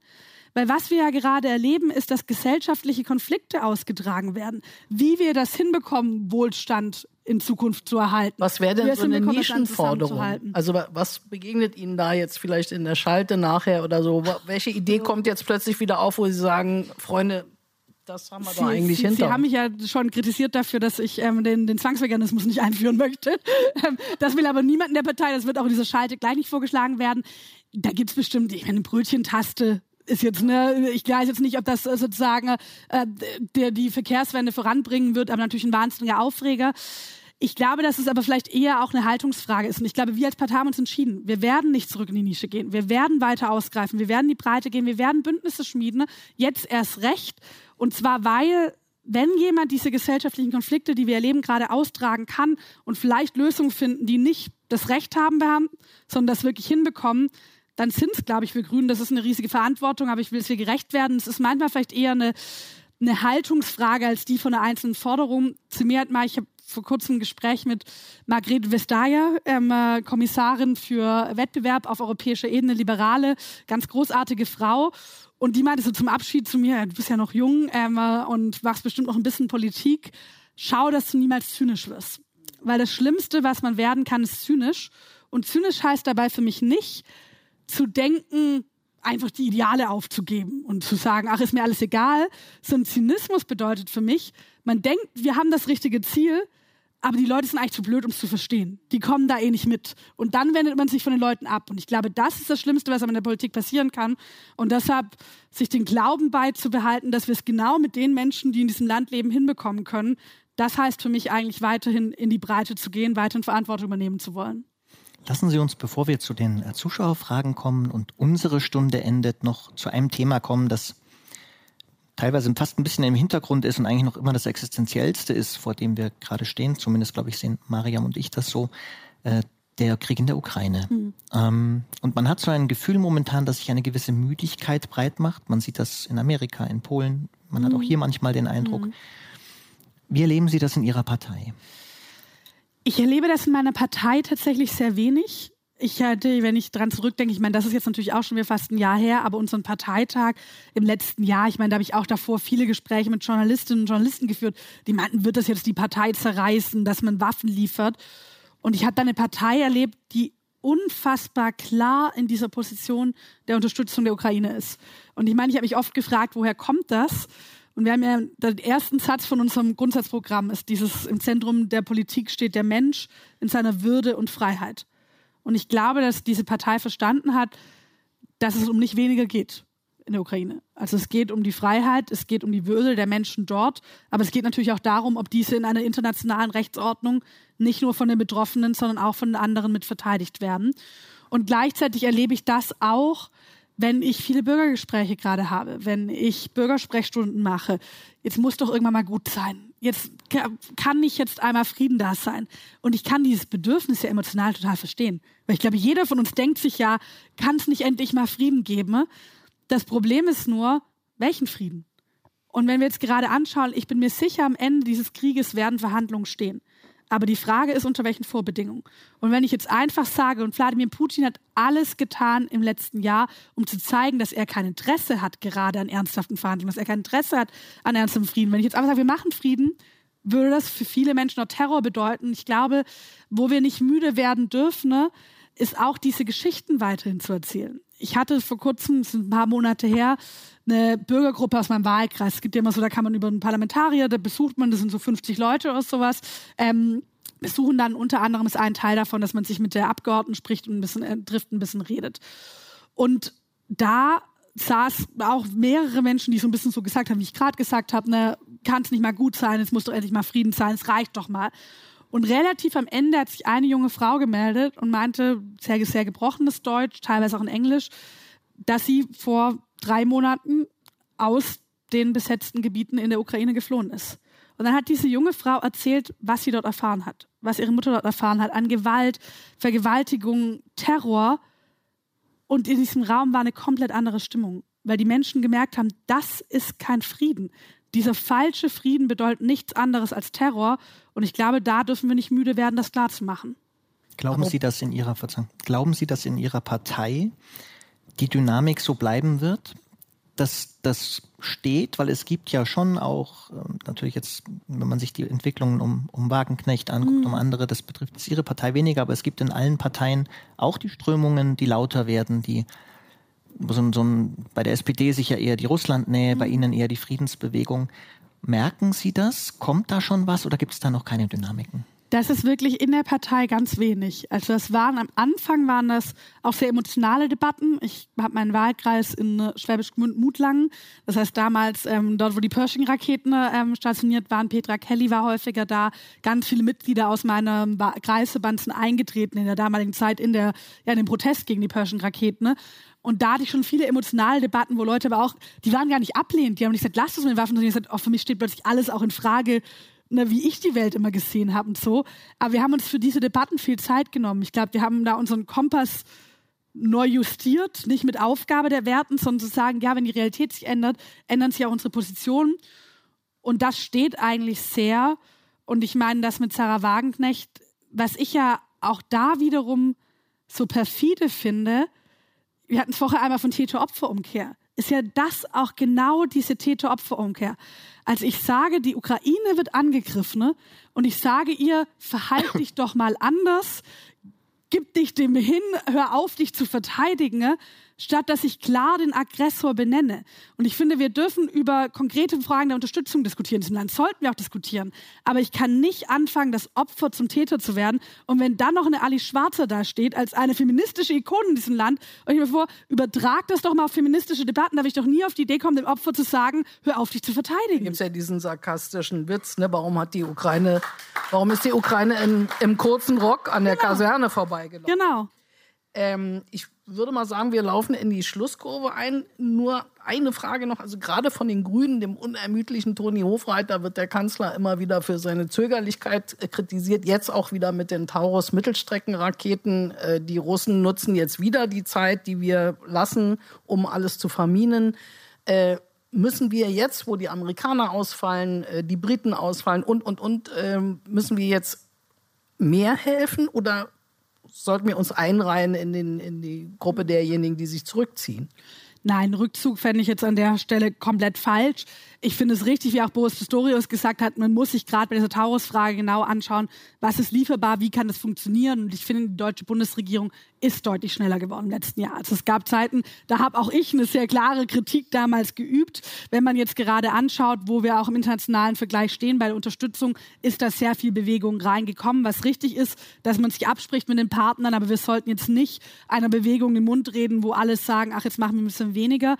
Und wir müssen auch, finde ich, neben der konkreten Frage von Waffen sehr konkret mit der Ukraine darüber sprechen. Wir wissen nicht, wann dieser Zeitpunkt kommen wird, aber wie wird der Wiederaufbau aussehen? Wie kann eigentlich dauerhaft eine strategische Partnerschaft aussehen? Wie gelingt dieser Weg in die EU, auch wenn es kein ganz kurzes sein wird? Also ich glaube, das ist das und das ist auch was, wenn ich mit Menschen, auch Politikern aus der Ukraine rede, die wollen ein dauerhaftes Commitment von uns und auch Putin muss dieses Zeichen von uns bekommen. Wir stehen da dauerhaft, weil der setzt ja auf den Zermürbelkrieg. Der setzt darauf, dass es jetzt einfach immer weitergeht. Irgendwann in der Ukraine die Menschen müde und natürlich auch einfach na, es weniger werden und dass die internationale Gemeinschaft mit ihren anderen Problemen beschäftigt wird. Gleichzeitig finanziert man mal noch rechtsextreme Parteien von russischer Seite aus, Desinformationskampagnen, heizt Konflikte an, die hier wiederum zur Spaltung beitragen. Und dieses Spiel dürfen wir nicht mitspielen. Also ich glaube, hier muss es ein klares Commitment und auch eine klare Ansprache von uns geben. Wir stehen dauerhaft auf der Seite der Ukraine. Frau Lang, bevor wir jetzt zu den Fragen zum Publikum kommen, bitten wir Sie noch, wie das Tradition ist, hier drei Sätze zu vervollständigen. Okay. Der erste beginnt folgendermaßen. Ich bin die jüngste Parteivorsitzende einer Regierungspartei, weil ich naja, erstmal halt 1994 geboren bin. das, äh, und ich habe das große Glück, dass das Alter eine echt geringe Rolle spielt. Was, worüber ich sehr froh bin, ich war mir da nicht, das ist gar kein Satz, tut mir leid. Nein, das ich, war war noch ein immer, ja? ich war mir nicht immer sicher davor. Ich habe auch mal gehadert, kann man das eigentlich machen und wirst du da ernst genommen? Und ja, werde ich. Und deshalb weiß ich gar nicht, bin ich das, glaube ich, nicht wegen meines Alters einen grünen Kanzlerkandidaten oder eine Kandidatin aufzustellen, wäre in der momentanen Lage eine großartige Idee, weil das würde ich ja erstmal in der ersten Hälfte des Satzes verneinen, weil ich glaube, die Union zeigt uns ja ganz gut, dass im Jahr 2023 die Debatte über die Kanzlerfrage zu führen keine ganz großartige Idee ist, ähm, weshalb wir es auch nicht tun werden. Wenn das hier jetzt zu Ende ist, werde ich einen Wein trinken ähm, und dann ne, in mein Hotelzimmer fahren und tatsächlich noch eine Videoschalte machen und ein bisschen mit der Partei diskutieren. Zwangsveganisierung. Die, die es niemals geben wird. Liebe Zuschauerinnen und Zuschauer, an dieser Stelle wollen wir unser Gespräch mit Frau Lang beenden, aber Ihnen die Möglichkeit geben, zum einen äh, die Fragen, die uns online erreicht haben, zu stellen, aber auch hier im Saal Fragen äh, an unseren Gast zu stellen. Wir haben Mikros im Raum. Ähm, unsere Kolleginnen äh, bringen die zu Ihnen. Und wir freuen uns immer, wenn Sie daran denken, dass Fragen mit einem Fragezeichen enden. ähm, in diesem Sinne. Ähm, Sie müssen es besser machen, als ich mit den Sätzen vollenden. Nein, nein das, war, das war total auf den Punkt. Also wenn es Fragen im Raum gibt, bitte. Ähm, melden Sie sich. Und ansonsten, wir sehen hier keine Online-Fragen gerade. Das ist aus, aber wir haben hier schon Fragen. Einmal da hinten in der Ecke. Ich sehe leider im Gegenlicht nicht, ob es ein Mann oder eine Frau ist. Und hier ist es ein Herr. Genau. Mhm. Hallo, guten Abend. Ähm, ich hatte eine Frage. Wie gehen Sie mit dem Hass gegen, also mit diesem persönlichen Hass ja. um, der ja, ja viele grünen Politiker und Politikerinnen jetzt in den letzten ja, Monaten immer wieder entgegenströmt? Hier vorne. Soll ich direkt antworten? Gern, ja. Ja. Also ich muss sagen, ich weiß noch, als ich damals als stellvertretende Bundesvorsitzende bei den Grünen kandidiert habe, habe ich so einen Satz gesagt wie, ich will mir auch in der Politik kein dickes Fell wachsen lassen, ich will Mensch bleiben. Hat man am Ende doch gemacht. Also ich hoffe, dass ich immer noch Mensch geblieben bin, aber man hat sich ein dickes Fell wachsen lassen. Und mittlerweile, ich habe eine Zeit lang sehr, sehr viel über dieses Thema geredet.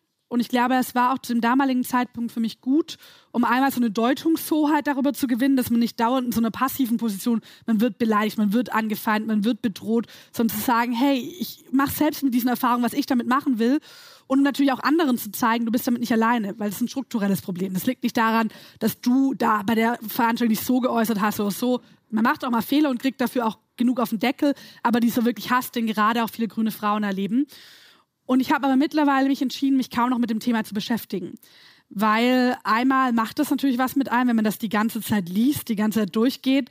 Ich habe das große Glück, denen ich sehr dankbar bin, dass ich mit Hate Aid zusammenarbeite. Die unterstützen als eine zivilgesellschaftliche Organisation, die unterstützt bei Anzeigen. Das heißt, die scannen das. Für mich ist es trotzdem wichtig, dass angezeigt wird, weil das Netz eben kein straffreier Raum ist und auch dort Regeln gelten. Und gleichzeitig beschäftige ich mich kaum noch damit, weil ich irgendwann gemerkt habe, das kostet so viel Zeit und so viel Kraft. Und ich bin ja nicht in die Politik gegangen, um mich gegen Hate Speech zu wehren, sondern ich bin in die Politik gegangen, um das Land gerechter zu machen. Und da habe ich dann gemerkt, nee, ich will denen gar nicht meine Aufmerksamkeit schenken. Ich will denen auch nicht meine Kraft schenken. Ich will nicht meine Zeit schenken. Ich habe Besseres zu tun. Und gleichzeitig, was ich doch zunehmend erlebe und was mir wirklich Sorgen macht, ist, dass das nicht nur Leute aus der ersten Reihe trifft, nicht nur Spitzenpolitikerinnen, sondern Kommunalpolitiker, Ehrenamtliche. Leute, die keinen Zugriff auf das BKA haben, die kein großes Netzwerk an Solidarität und dass da wirklich Leute anfangen, sich zurückzuziehen aus der Politik. Und das ist wirklich das Rückgrat unserer Demokratie, das, was wir vor Ort haben. Und ich finde, da wünsche ich mir, und ich finde, in dem Wahlkampf hier waren wir zu weit davon entfernt, dass es einen Konsens unter Demokraten gibt. Wir streiten der Sache, aber wenn eine oder eine von uns von den Feinden der Demokratie angegriffen wird, dann stehen wir alle zusammen. Dann würden wir jetzt den Herrn ähm, in der zweiten Reihe und dann würden wir danach einmal zwei von hier nehmen, die jetzt online, äh, wir konnten die früher nicht nehmen für unsere Zuschauer, die wussten das nicht, weil unser Bildschirm nicht funktionierte. Der geht jetzt aber wieder. Bitte. Ja, zuerst mal vielen Dank, Frau Lang, für die Antworten. Ach, und ganz kurz, Hat stellen mich Sie ein sich Stück gerne weitergebracht, auch bei meiner Entscheidung nächste Woche. Ich hoffe jetzt nicht im Negativen, aber müssen Sie nicht sagen. ähm, äh, ein, ein, ich habe zu dem Komplex äh, Flüchtlinge äh, mhm. noch, äh, ist mir was offen geblieben. Ich hätte da, ich habe viel Konkretes gehört schon von Ihnen vorhin, aber da ist mir was, äh, hatte ich, ich habe so das Gefühl, das ist mit Hoffnung äh, ver verbunden. Ich bin jetzt schon ein bisschen nicht mehr ganz so jung wie Sie. Mhm. Und es ist schon eine ganze Weile, wo ich das beobachte. Sie haben von Fluchtursachenbekämpfung mhm. gesprochen. Ich glaube, das, das ist eine große Hoffnung, weil in den vielen Jahren schon in meiner Schulzeit, und das ist ja, ich denke mal, das ist so ungefähr 60 Jahre liegt es zurück, mhm. da wurde viel schon über Entwicklungshilfe diskutiert und, das, und Entwicklungshilfe an sich, also der Welt im Süd, in der südlichen Hemisphäre ein bisschen auf die Beine helfen, um voranzukommen. Mhm. Ich habe in den 60 Jahren ganz ehrlich, keine einzigen Fortschritt. Ich kann heute, bis heute keinen erkennen. Wir haben die Fluchtursachen, die sind sogar stärker geworden. Also da höre ich ein bisschen Hoffnung raus. Also an der Stelle. Und die zweite Hoffnung in Bezug auf in der europäischen Diskussion, mindestens seit 2015 diskutieren wir ja über dieses Verteilungsproblem. Mhm. Jetzt hat ja am letzten Wochenende eine Wahl in, äh, in, in uh, Slowakei stattgefunden. Mein Gefühl ist, dass da auch wieder Hoffnung da ist, etwas zu verteilen, wenn sich die europäischen Wähler für eine Politik entscheiden, die genau das zunichte macht, wovon sie sprechen, dass man das tun sollte. Mhm. Für mich ist das, sprechen sie da nur Hoffnungen aus. Aber wie sieht es denn konkret aus bei den beiden mhm. Themen? Mhm. Also ich würde erstmal sagen, auch Hoffnung ist in der Politik nicht fehl am Platz. Ich glaube, wir brauchen sie sogar. Ich glaube, wir brauchen sie als Gesellschaft. Aber wir müssen dann natürlich schauen, wie sie sich realisieren lassen. Und zu den beiden Themen, also das, ich fange mit dem Zweiteren an die Situation in Europa ist nicht einfacher geworden. Das ist komplett klar, weil wir natürlich verschiedenste nationale Wahlen hatten, wo immer wieder Parteien gewählt wurden. Jetzt im Fall von Slowakei ja auch noch leider eine, die sehr pro-russisch ist. Das heißt, die auch, wenn wir über eine geeinte gemeinsame europäische Position zur Ukraine reden, ein großes Problem werden wird und auch tendenziell Positionen mit immer repressiveren Positionen der Flüchtlingspolitik, wo wir ja mit unseren humanitären Sachen oft allein auf weiter Flur stehen. Und gleichzeitig können wir es ja nicht lassen zu verhandeln. Denn das ist der Kern der Europäischen Union, dass man in Verhandlungen weiterkommt. Ich meine, der Grundgedanke nicht irgendwie eine Nacht im Schutz, also lieber 100 Tage verhandeln als eine Nacht im Schützengraben. Und was mir da durchaus Hoffnung gibt, ist, dass wir Fortschritte machen.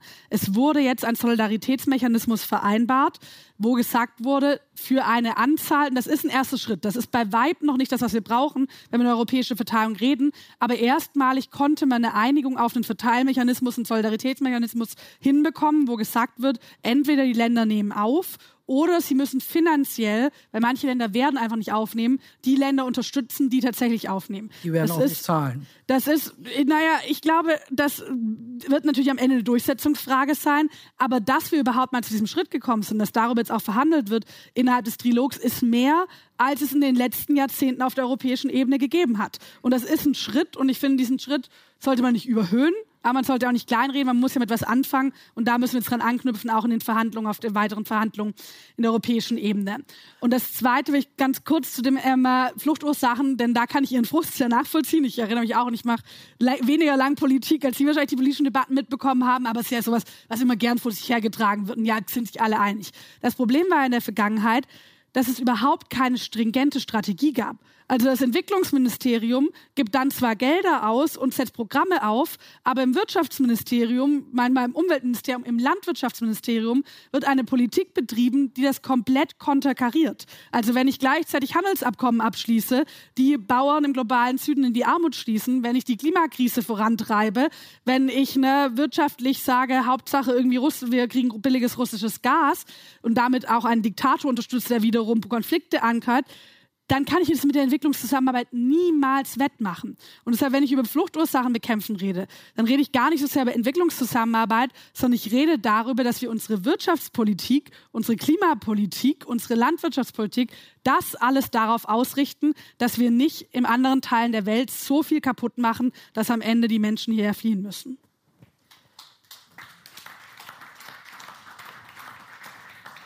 Jetzt würde ich mal eine Frage aus dem Netz einspielen ähm, von Anonymous. Äh, liebe Ricarda Lang, ist das Narrativ der verfehlten Klimaziele gescheitert? Die Mehrheit in diesem Land ist offensichtlich nicht gewillt, Rückschlüsse aus globalen Zielen auf ihr individuelles Leben zuzulassen. Was tun? Äh, was nun? Ich muss zugeben, ich die Frage nicht ganz verstehe, sozusagen das Narrativ der verfehlten Ziele. Also, ah, wahrscheinlich, ob es sozusagen, dass man einfach immer nur sagt, wir erreichen unsere Klimaziele nicht. Ich glaube nicht gescheitert, denn man muss ja auch mal sehen, dass wir gerade eigentlich wahnsinnig viel vorankommen. Also wenn ich gerade im Land unterwegs bin, ich treffe kaum noch ein Unternehmen, das mir sagt, ach Frau Lang, mit Klimaschutz haben wir nichts am Hut, was man ja vielleicht vor zehn Jahren, vor 15 Jahren durchaus noch getan hat wir sind jetzt in den Sektoren vorangegangen, die sehr stark liegen geblieben sind. Das ist der Wärmebereich. Das ist auch, wenn es mir noch nicht reicht, auch im Verkehrsbereich. Jetzt zum Beispiel eine Lkw-Maut. Erstmalig in Deutschland Schiene wird durch Straße finanziert, nicht Straße finanziert Straße. Und wir haben die erneuerbaren Energien wahnsinnig ausgebaut und sind da sehr viel schneller, wenn ich mir jetzt die Zahlen anschaue, bei Balkonkraftwerken, obwohl das Entbürokratisierungspaket noch nicht mal in Kraft ist, geht es da wahnsinnig voran.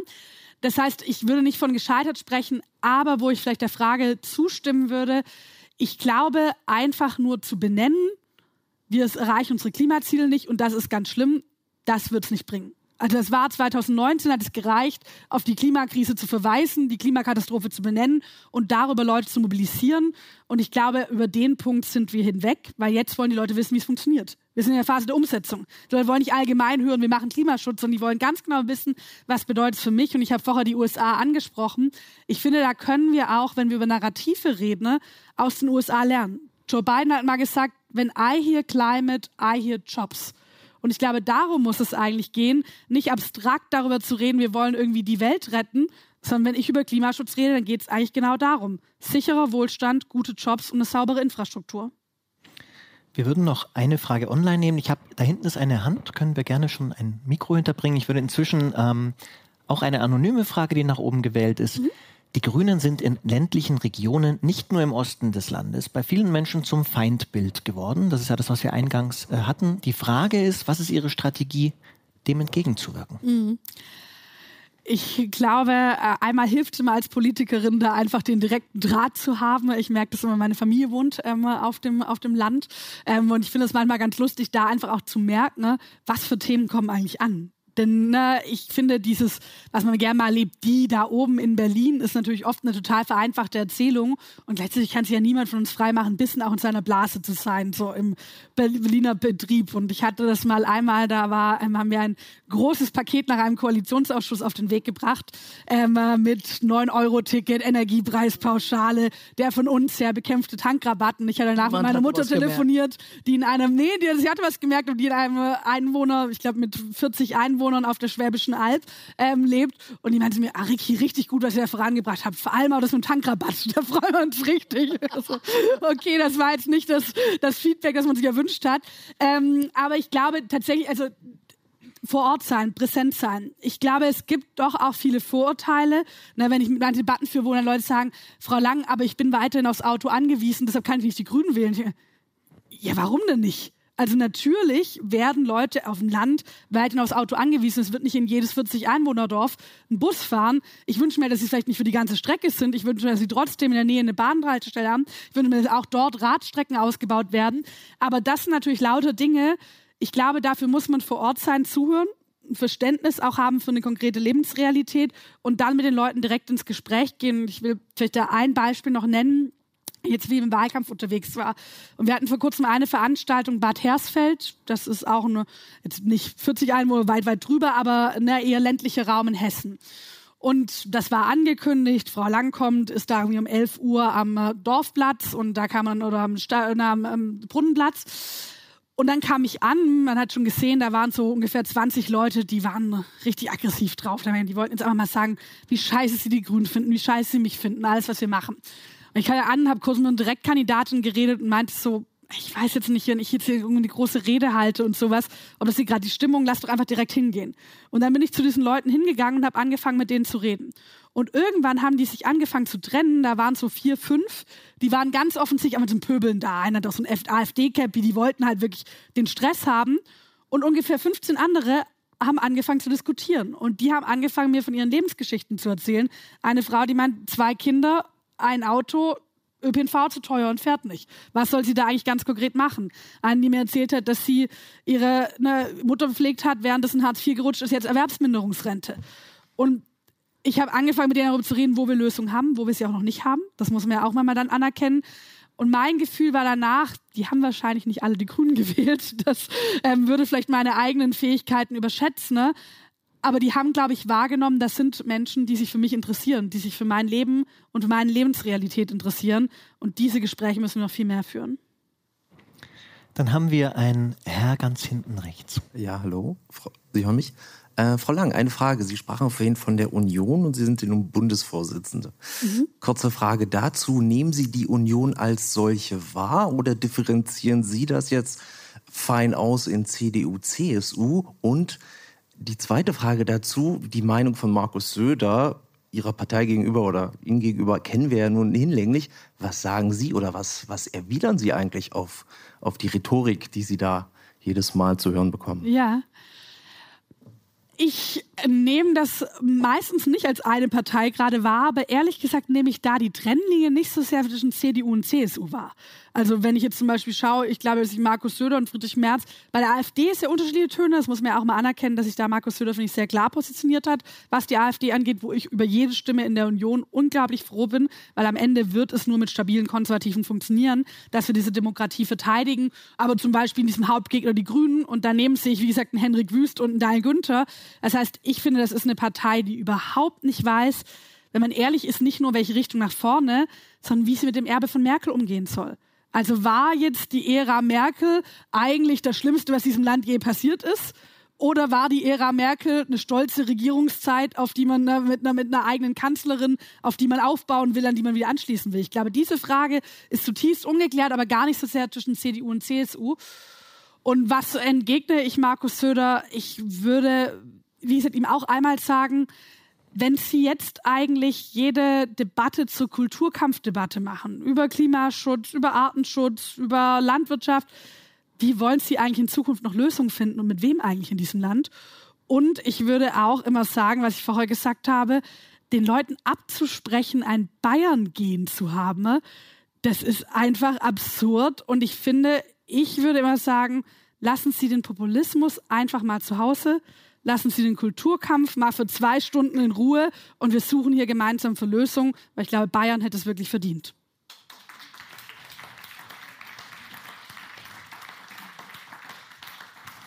Bevor wir die nächste vorlesen, gibt es noch, nur damit wir das Mikro rechtzeitig in die zweite Reihe bringen können, genau, Entschuldigung, dann äh, machen wir danach, genau. Hier vorne, zweite Reihe.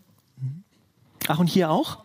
Wir haben hier hinten und hier vorne, dann machen wir inzwischen, machst du noch eine hier? Ja, genau. Also ich, äh, der, werden Sie sich, äh, fragt Schand Gregorian und das Bündnis 90 Die Grünen, die Sie vertreten, für EU-Sanktionen gegen die Diktatur in Aserbaidschan einsetzen. Ist der Wertewesten in Hinsicht auf Armenier wirklich konsequent? Hm.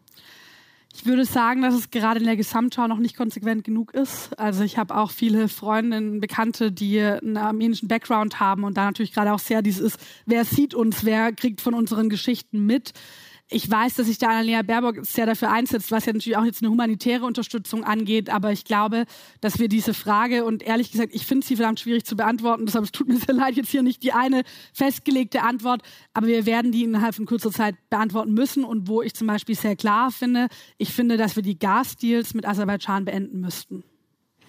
Dann würde ich sagen, wir haben ziemlich genau noch Zeit für zwei Fragen im Saal. Einmal der Herr hinten und dann hier in der zweiten Reihe. Genau, hört man mich? Ja. Hallo, guten Abend, Frau Lang. Ähm, ich wollte noch mal kurz auf das äh, Klimathema eingehen. Äh, Sie hatten eben schon was zu den wirtschaftlichen Vorteilen gesagt. Ähm, äh, Inflation Act in den USA. Ähm, was mir so ein bisschen fehlt in der Debatte, wie, wie geht man mit Leuten um, die ähm, einfach sehr aggressiv äh, reagieren auf Einschränkungen, die sich aus einer Klimapolitik ergeben. Mhm. Ich meine, es gibt nämlich sehr viele Menschen in unserem Land, die, die wollen sich gar nicht einschränken. Die, die wollen ein großes Auto fahren, die wollen weiter in Urlaub fahren und auch, also auf Flugreisen und so weiter. Mhm. Und die auch zunehmend aggressiv reagieren auf eine vermeintlich besserwisserische Grünenpolitik. Mhm. Vielleicht könnten Sie dazu noch ein, zwei Sätze sagen. Ja, das ist eine sehr spannende Frage, weil es auch eine ist, mit der ich mich, also wo ich auch einfach für mich total viel drum drüber nachgedacht habe, gerade auch im letzten Jahr, als wir plötzlich die Situation hatten, wo ja sehr kurzfristig auch viel Gas eingespart werden musste, was es gar nicht so sehr einen Klimagrund hatte, aber wo er diese Frage von, welche Rolle spielt eigentlich das Individuum in der Politik, eine sehr große Rolle gespielt hat. Und ich war sehr Teil davon meiner Partei, dass wir damals gesagt haben vor ein paar Jahren, wir kommen weg von dieser individuellen Konsumkritik, weil das ist was, womit ich total aufgewachsen bin. Ich denke noch an Julia Klöckner, du entscheidest. Und das war für mich immer so eine Politik, wo eigentlich die Politik sich selbst aus der Verantwortung nimmt. Also du entscheidest als Konsument, aber ich subventioniere ein bisschen Monsanto. Ähm, äh, und wo ne, plötzlich der Indiv das Individuum das alles Auftrag bekommen hat und gleichzeitig die Politik sich total aus der Verantwortung genommen hat. Und wir haben, und ich finde das nach wie vor sehr richtig, dann sehr klar gesagt vor ein paar Jahren auch eine, als Grüne das gemeinsam wirklich, wir wollen nicht den besseren Menschen, wir wollen die bessere Politik. Es geht für uns nicht vor allem um Moral, sondern es geht darum, die Rahmenbedingungen zu schaffen. Und gleichzeitig haben wir vielleicht auch damit ein bisschen dazu beigetragen, dass diese Gesamterzählung entstanden ist. Alles ändert sich. Wir stehen vor einer der größten auch Transformationen, äh, die gesellschaftlich, auch historisch. Und bei dir ändert sich gar nichts. Bei dir bleibt alles ganz genauso, wie es ist. Und das war natürlich ein Versprechen, das den Leuten auch lange gegeben wurde. Und ganz so wird es eben auch nicht funktionieren. Wir müssen es sozial machen. Wir müssen den Fokus auf die strukturellen Sachen legen. Aber natürlich werden Menschen Veränderungen spüren. Übrigens die Veränderungen durch die Klimakrise am aller, allermeisten. Denn die wird auch individuell verändern. Das merke ich jetzt, wenn ich hier in Bayern unterwegs bin. Mir Landwirte sagen, 20 Prozent Ernte nur bei der, bei, ne, hier, ich glaube, wir waren beim Bierbrauer, der gesagt hat, sie haben nur 20 Prozent der Ernte teilweise in ihren Bereichen. Also die verändert ja auch alles. Und gleichzeitig hat mir den Leuten das Gefühl gegeben, bei dir wird sich gar nichts verändern und jetzt reagieren sie mit einer großen Aggressivität, wenn sie merken, das stimmt gar nicht und fühlen sich vielleicht in Teilen auch verarscht. Und was kann man dem entgegensetzen? Ich glaube, einmal muss es sein, ist es uns besser gelingt, eine Veränderungsbotschaft mit einer Sicherheitsbotschaft zu verbinden. Also klar zu sagen, ja, es wird sich was verändern, auch bei dir, aber um bestimmte Dinge zu erhalten, und wenn wir es nicht tun, dann gibt es nicht weniger Veränderungen, sondern unkontrollierte. Dann schauen wir einfach zu, wie die Veränderung passiert und sitzen passiv daneben. Und das Zweite ist schon, und ich glaube, das heißt dann auch ein bisschen Individuum eine Verantwortung zu nehmen. Ich glaube, Frau Lavier saßen mal vor einem Jahr oder so was zusammen in einer Talkshow und da hatten sie über den Kommunikationsstil von Robert Habeck in der, in der Russlandkrise. Und im Einsatz, der mir sehr im Gedächtnis geblieben ist, die Bürgerinnen und Bürger wie Erwachsene behandeln. Und ich glaube, am Ende honorieren das auch ganz viele Menschen in diesem Land, wenn man ehrlich mit ihnen umgeht und wenn man sie eben nicht wie Kinder behandelt, denen man irgendwas vormachen muss, nicht wie Objekte, die irgendwie so ein bisschen rumgeschoben werden, sondern wenn man auch klar sagt, wir sind hier ein Land von Erwachsenen, wir können es hinbekommen, wir machen es sozial gerecht, aber wir müssen eben auch mitmachen. Die letzte Frage für den heutigen Abend geht an den Herrn in der zweiten Reihe. Ja, äh, da bin ich ja ganz glücklich, dass ich meine Anonymous-Frage jetzt doch noch stellen darf. äh, ja, Frau Lang, ähm, ich schaue in der letzten Zeit ziemlich viele äh, Dokus an, wo es äh, sehr stark darum geht, wie wenige Agrokonzerne die Welt an den Rand des Abgrunds bringen. Ich nenne nur Stichworte Neonicotinoide, Glyphosat und so weiter und so weiter. Äh, ich habe auch jetzt mitbekommen, dass die Grünen offensichtlich dem Mercosur-Abkommen nicht direkt negativ gegenüberstehen, wo wir die Pestizide exportieren dürfen, die man bei uns verbietet und die dann wieder auf dem Umweg zurückkommen.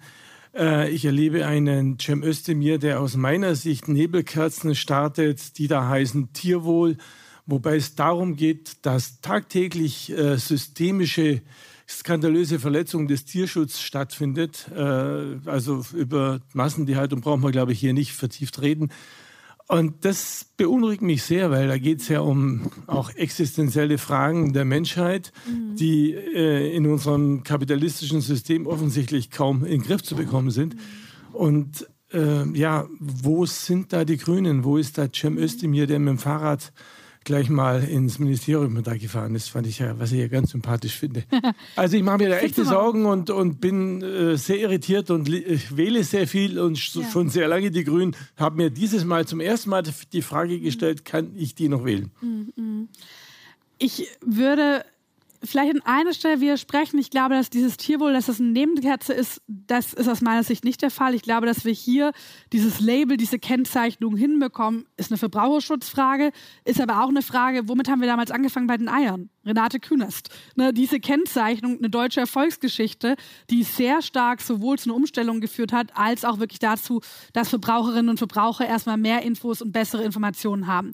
Aber das, was Sie ansprechen, geht ja nochmal darüber hinaus und ist sehr stark auch auf diese Frage von sozusagen einem globalen System, auch einem globalen Landwirtschaftssystem. Und ich würde da zwei Punkte sehen, wie, die wir jetzt als Grüne auch voranbringen müssen. Und da schaue ich auch sehr stark auf die europäische Ebene, weil es sind oft keine nationalen Fragen. Einmal haben Sie die Handelspolitik angesprochen. Und ich finde, wir haben es eigentlich geschafft im letzten Jahr, auch tatsächlich mit der Frage von CETA, ein bisschen aus dieser komplett verfahrenen Situation rauszukommen, dass die einen sagen, wir sind für Freihandel, lass uns mal einfach alles machen. Und die anderen sagen, wir sind gegen Freihandel, was natürlich in unserer Welt, wie sie gerade aufgestellt ist, auch nicht funktionieren wird. Und da zu sagen, wir schauen ganz genau, wie müssen eigentlich diese Abkommen ausgestaltet sein, dass es am Ende tatsächlich um Fairness geht, dass es auch nicht hier wiederum Race to the Bottom gibt. Und das ist jetzt auch der Ansatz bei Mercosur. Denn wir haben eine Situation, womit Lula, dort ein neuer Präsident, ähm, angetreten ist, der massive Veränderungen zu dem, wofür Bolsonaro gestanden hat. Und ich finde es richtig, da eine ausgestreckte Hand zu haben. Dazu sagen, wir probieren das, ob wir hier was gemeinsam hinbekommen. Wir werden gerade mit diesen Ländern, die vielleicht manchmal als so ein bisschen on-the-fence-Staaten bezeichnen würden, wenn wir Konflikte haben wie jetzt bei der Ukraine, sind es oft diese Länder, wo die erstmal sagen, wir gucken mal, wie wir uns hier positionieren und wir wollen da auch was geboten bekommen vom Westen. Da werden wir eine aktive Position einnehmen wollen, weil sonst macht China. Also wenn wir uns einfach rausziehen, werden es andere tun, diese Lücke füllen. Und gleichzeitig, und das haben wir jetzt auch in unserem Europawahlprogramm sehr klar festgeschrieben, muss der Waldschutz da gewährleistet sein. Also ich finde, das ne, muss man dann Anforderungen daran stellen und Mercosur kann es geben, aber kann es eben nur geben, wenn man verhindert, dass es dazu führt, dass der Amazonas flächenweise dort weiter abgebaut wird. Und das zweite große Rad, auf das wir jetzt gerade schauen, da schaue ich auch gemeinsam mit Cem Özdemir drauf, ist der gemeinsame europäische Rahmen, also die GAP. Das ist eine Abkürzung, ähm, wo ja die Subventionen auf europäischer Ebene für die Landwirtschaft verteilt werden. Und es gibt keinen Ausgabenposten in der EU, der größer ist als der für Landwirtschaft. Das heißt, es ist wirklich ein massiver Machthebel. Was wird gerade finanziert durch die GAP? Eigentlich so ein System von Wachse oder Weiche. Das heißt vor allem Masse und Geschwindigkeit. Und das heißt, man hat hier Bauern, kann ich auf den Biobereich schauen, kann ich aber auch auf den konventionellen. Die sagen, Frau Lang, wenn ich da nicht mitgehe, dann überlebe ich nicht. Dann macht mein Betrieb hier bald zu und dann gibt es nur noch Tönnies und dann gibt es hier nur noch die Großen. Und das müssen wir reformieren, dass dort in Zukunft das Geld auch danach verteilt wird, Klimaschutz, Naturschutz, wer macht die Natur zum Verbündeten im Einklang mit der Natur und nicht irgendwie gegen sie zu landwirtschaften. Riesenbrocken, aber ich finde, den müssen wir jetzt angehen bei der nächsten Europawahl. Das war eine Stunde Zeit mit Ricarda Lang. Wir freuen uns, dass Sie dabei waren bei unserem Podcast Zeit Bühne. Weitere Gespräche mit Politikerinnen, Politikern, Leuten aus Kultur und Wissenschaft finden Sie unter www.zeit.de/slash Zeitbühne. Mein Name ist Roman Plätter, ich leite das Wirtschaftsressort der Zeit und freue mich sehr auf das nächste Mal mit Ihnen bei Zeitbühne. Bleiben Sie uns gewogen, bis zum nächsten Mal.